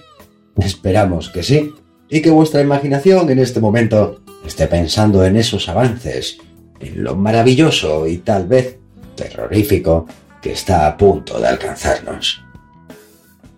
La cita de esta semana pertenece al gran lógico y matemático británico Alan Turing, y reza así. Podemos saber poco del futuro, pero lo suficiente para darnos cuenta de que hay mucho que hacer. Ya sabéis, queridos oyentes, construyámoslo con cabeza. El futuro es ahora. Está comenzando a amanecer. Buenos días.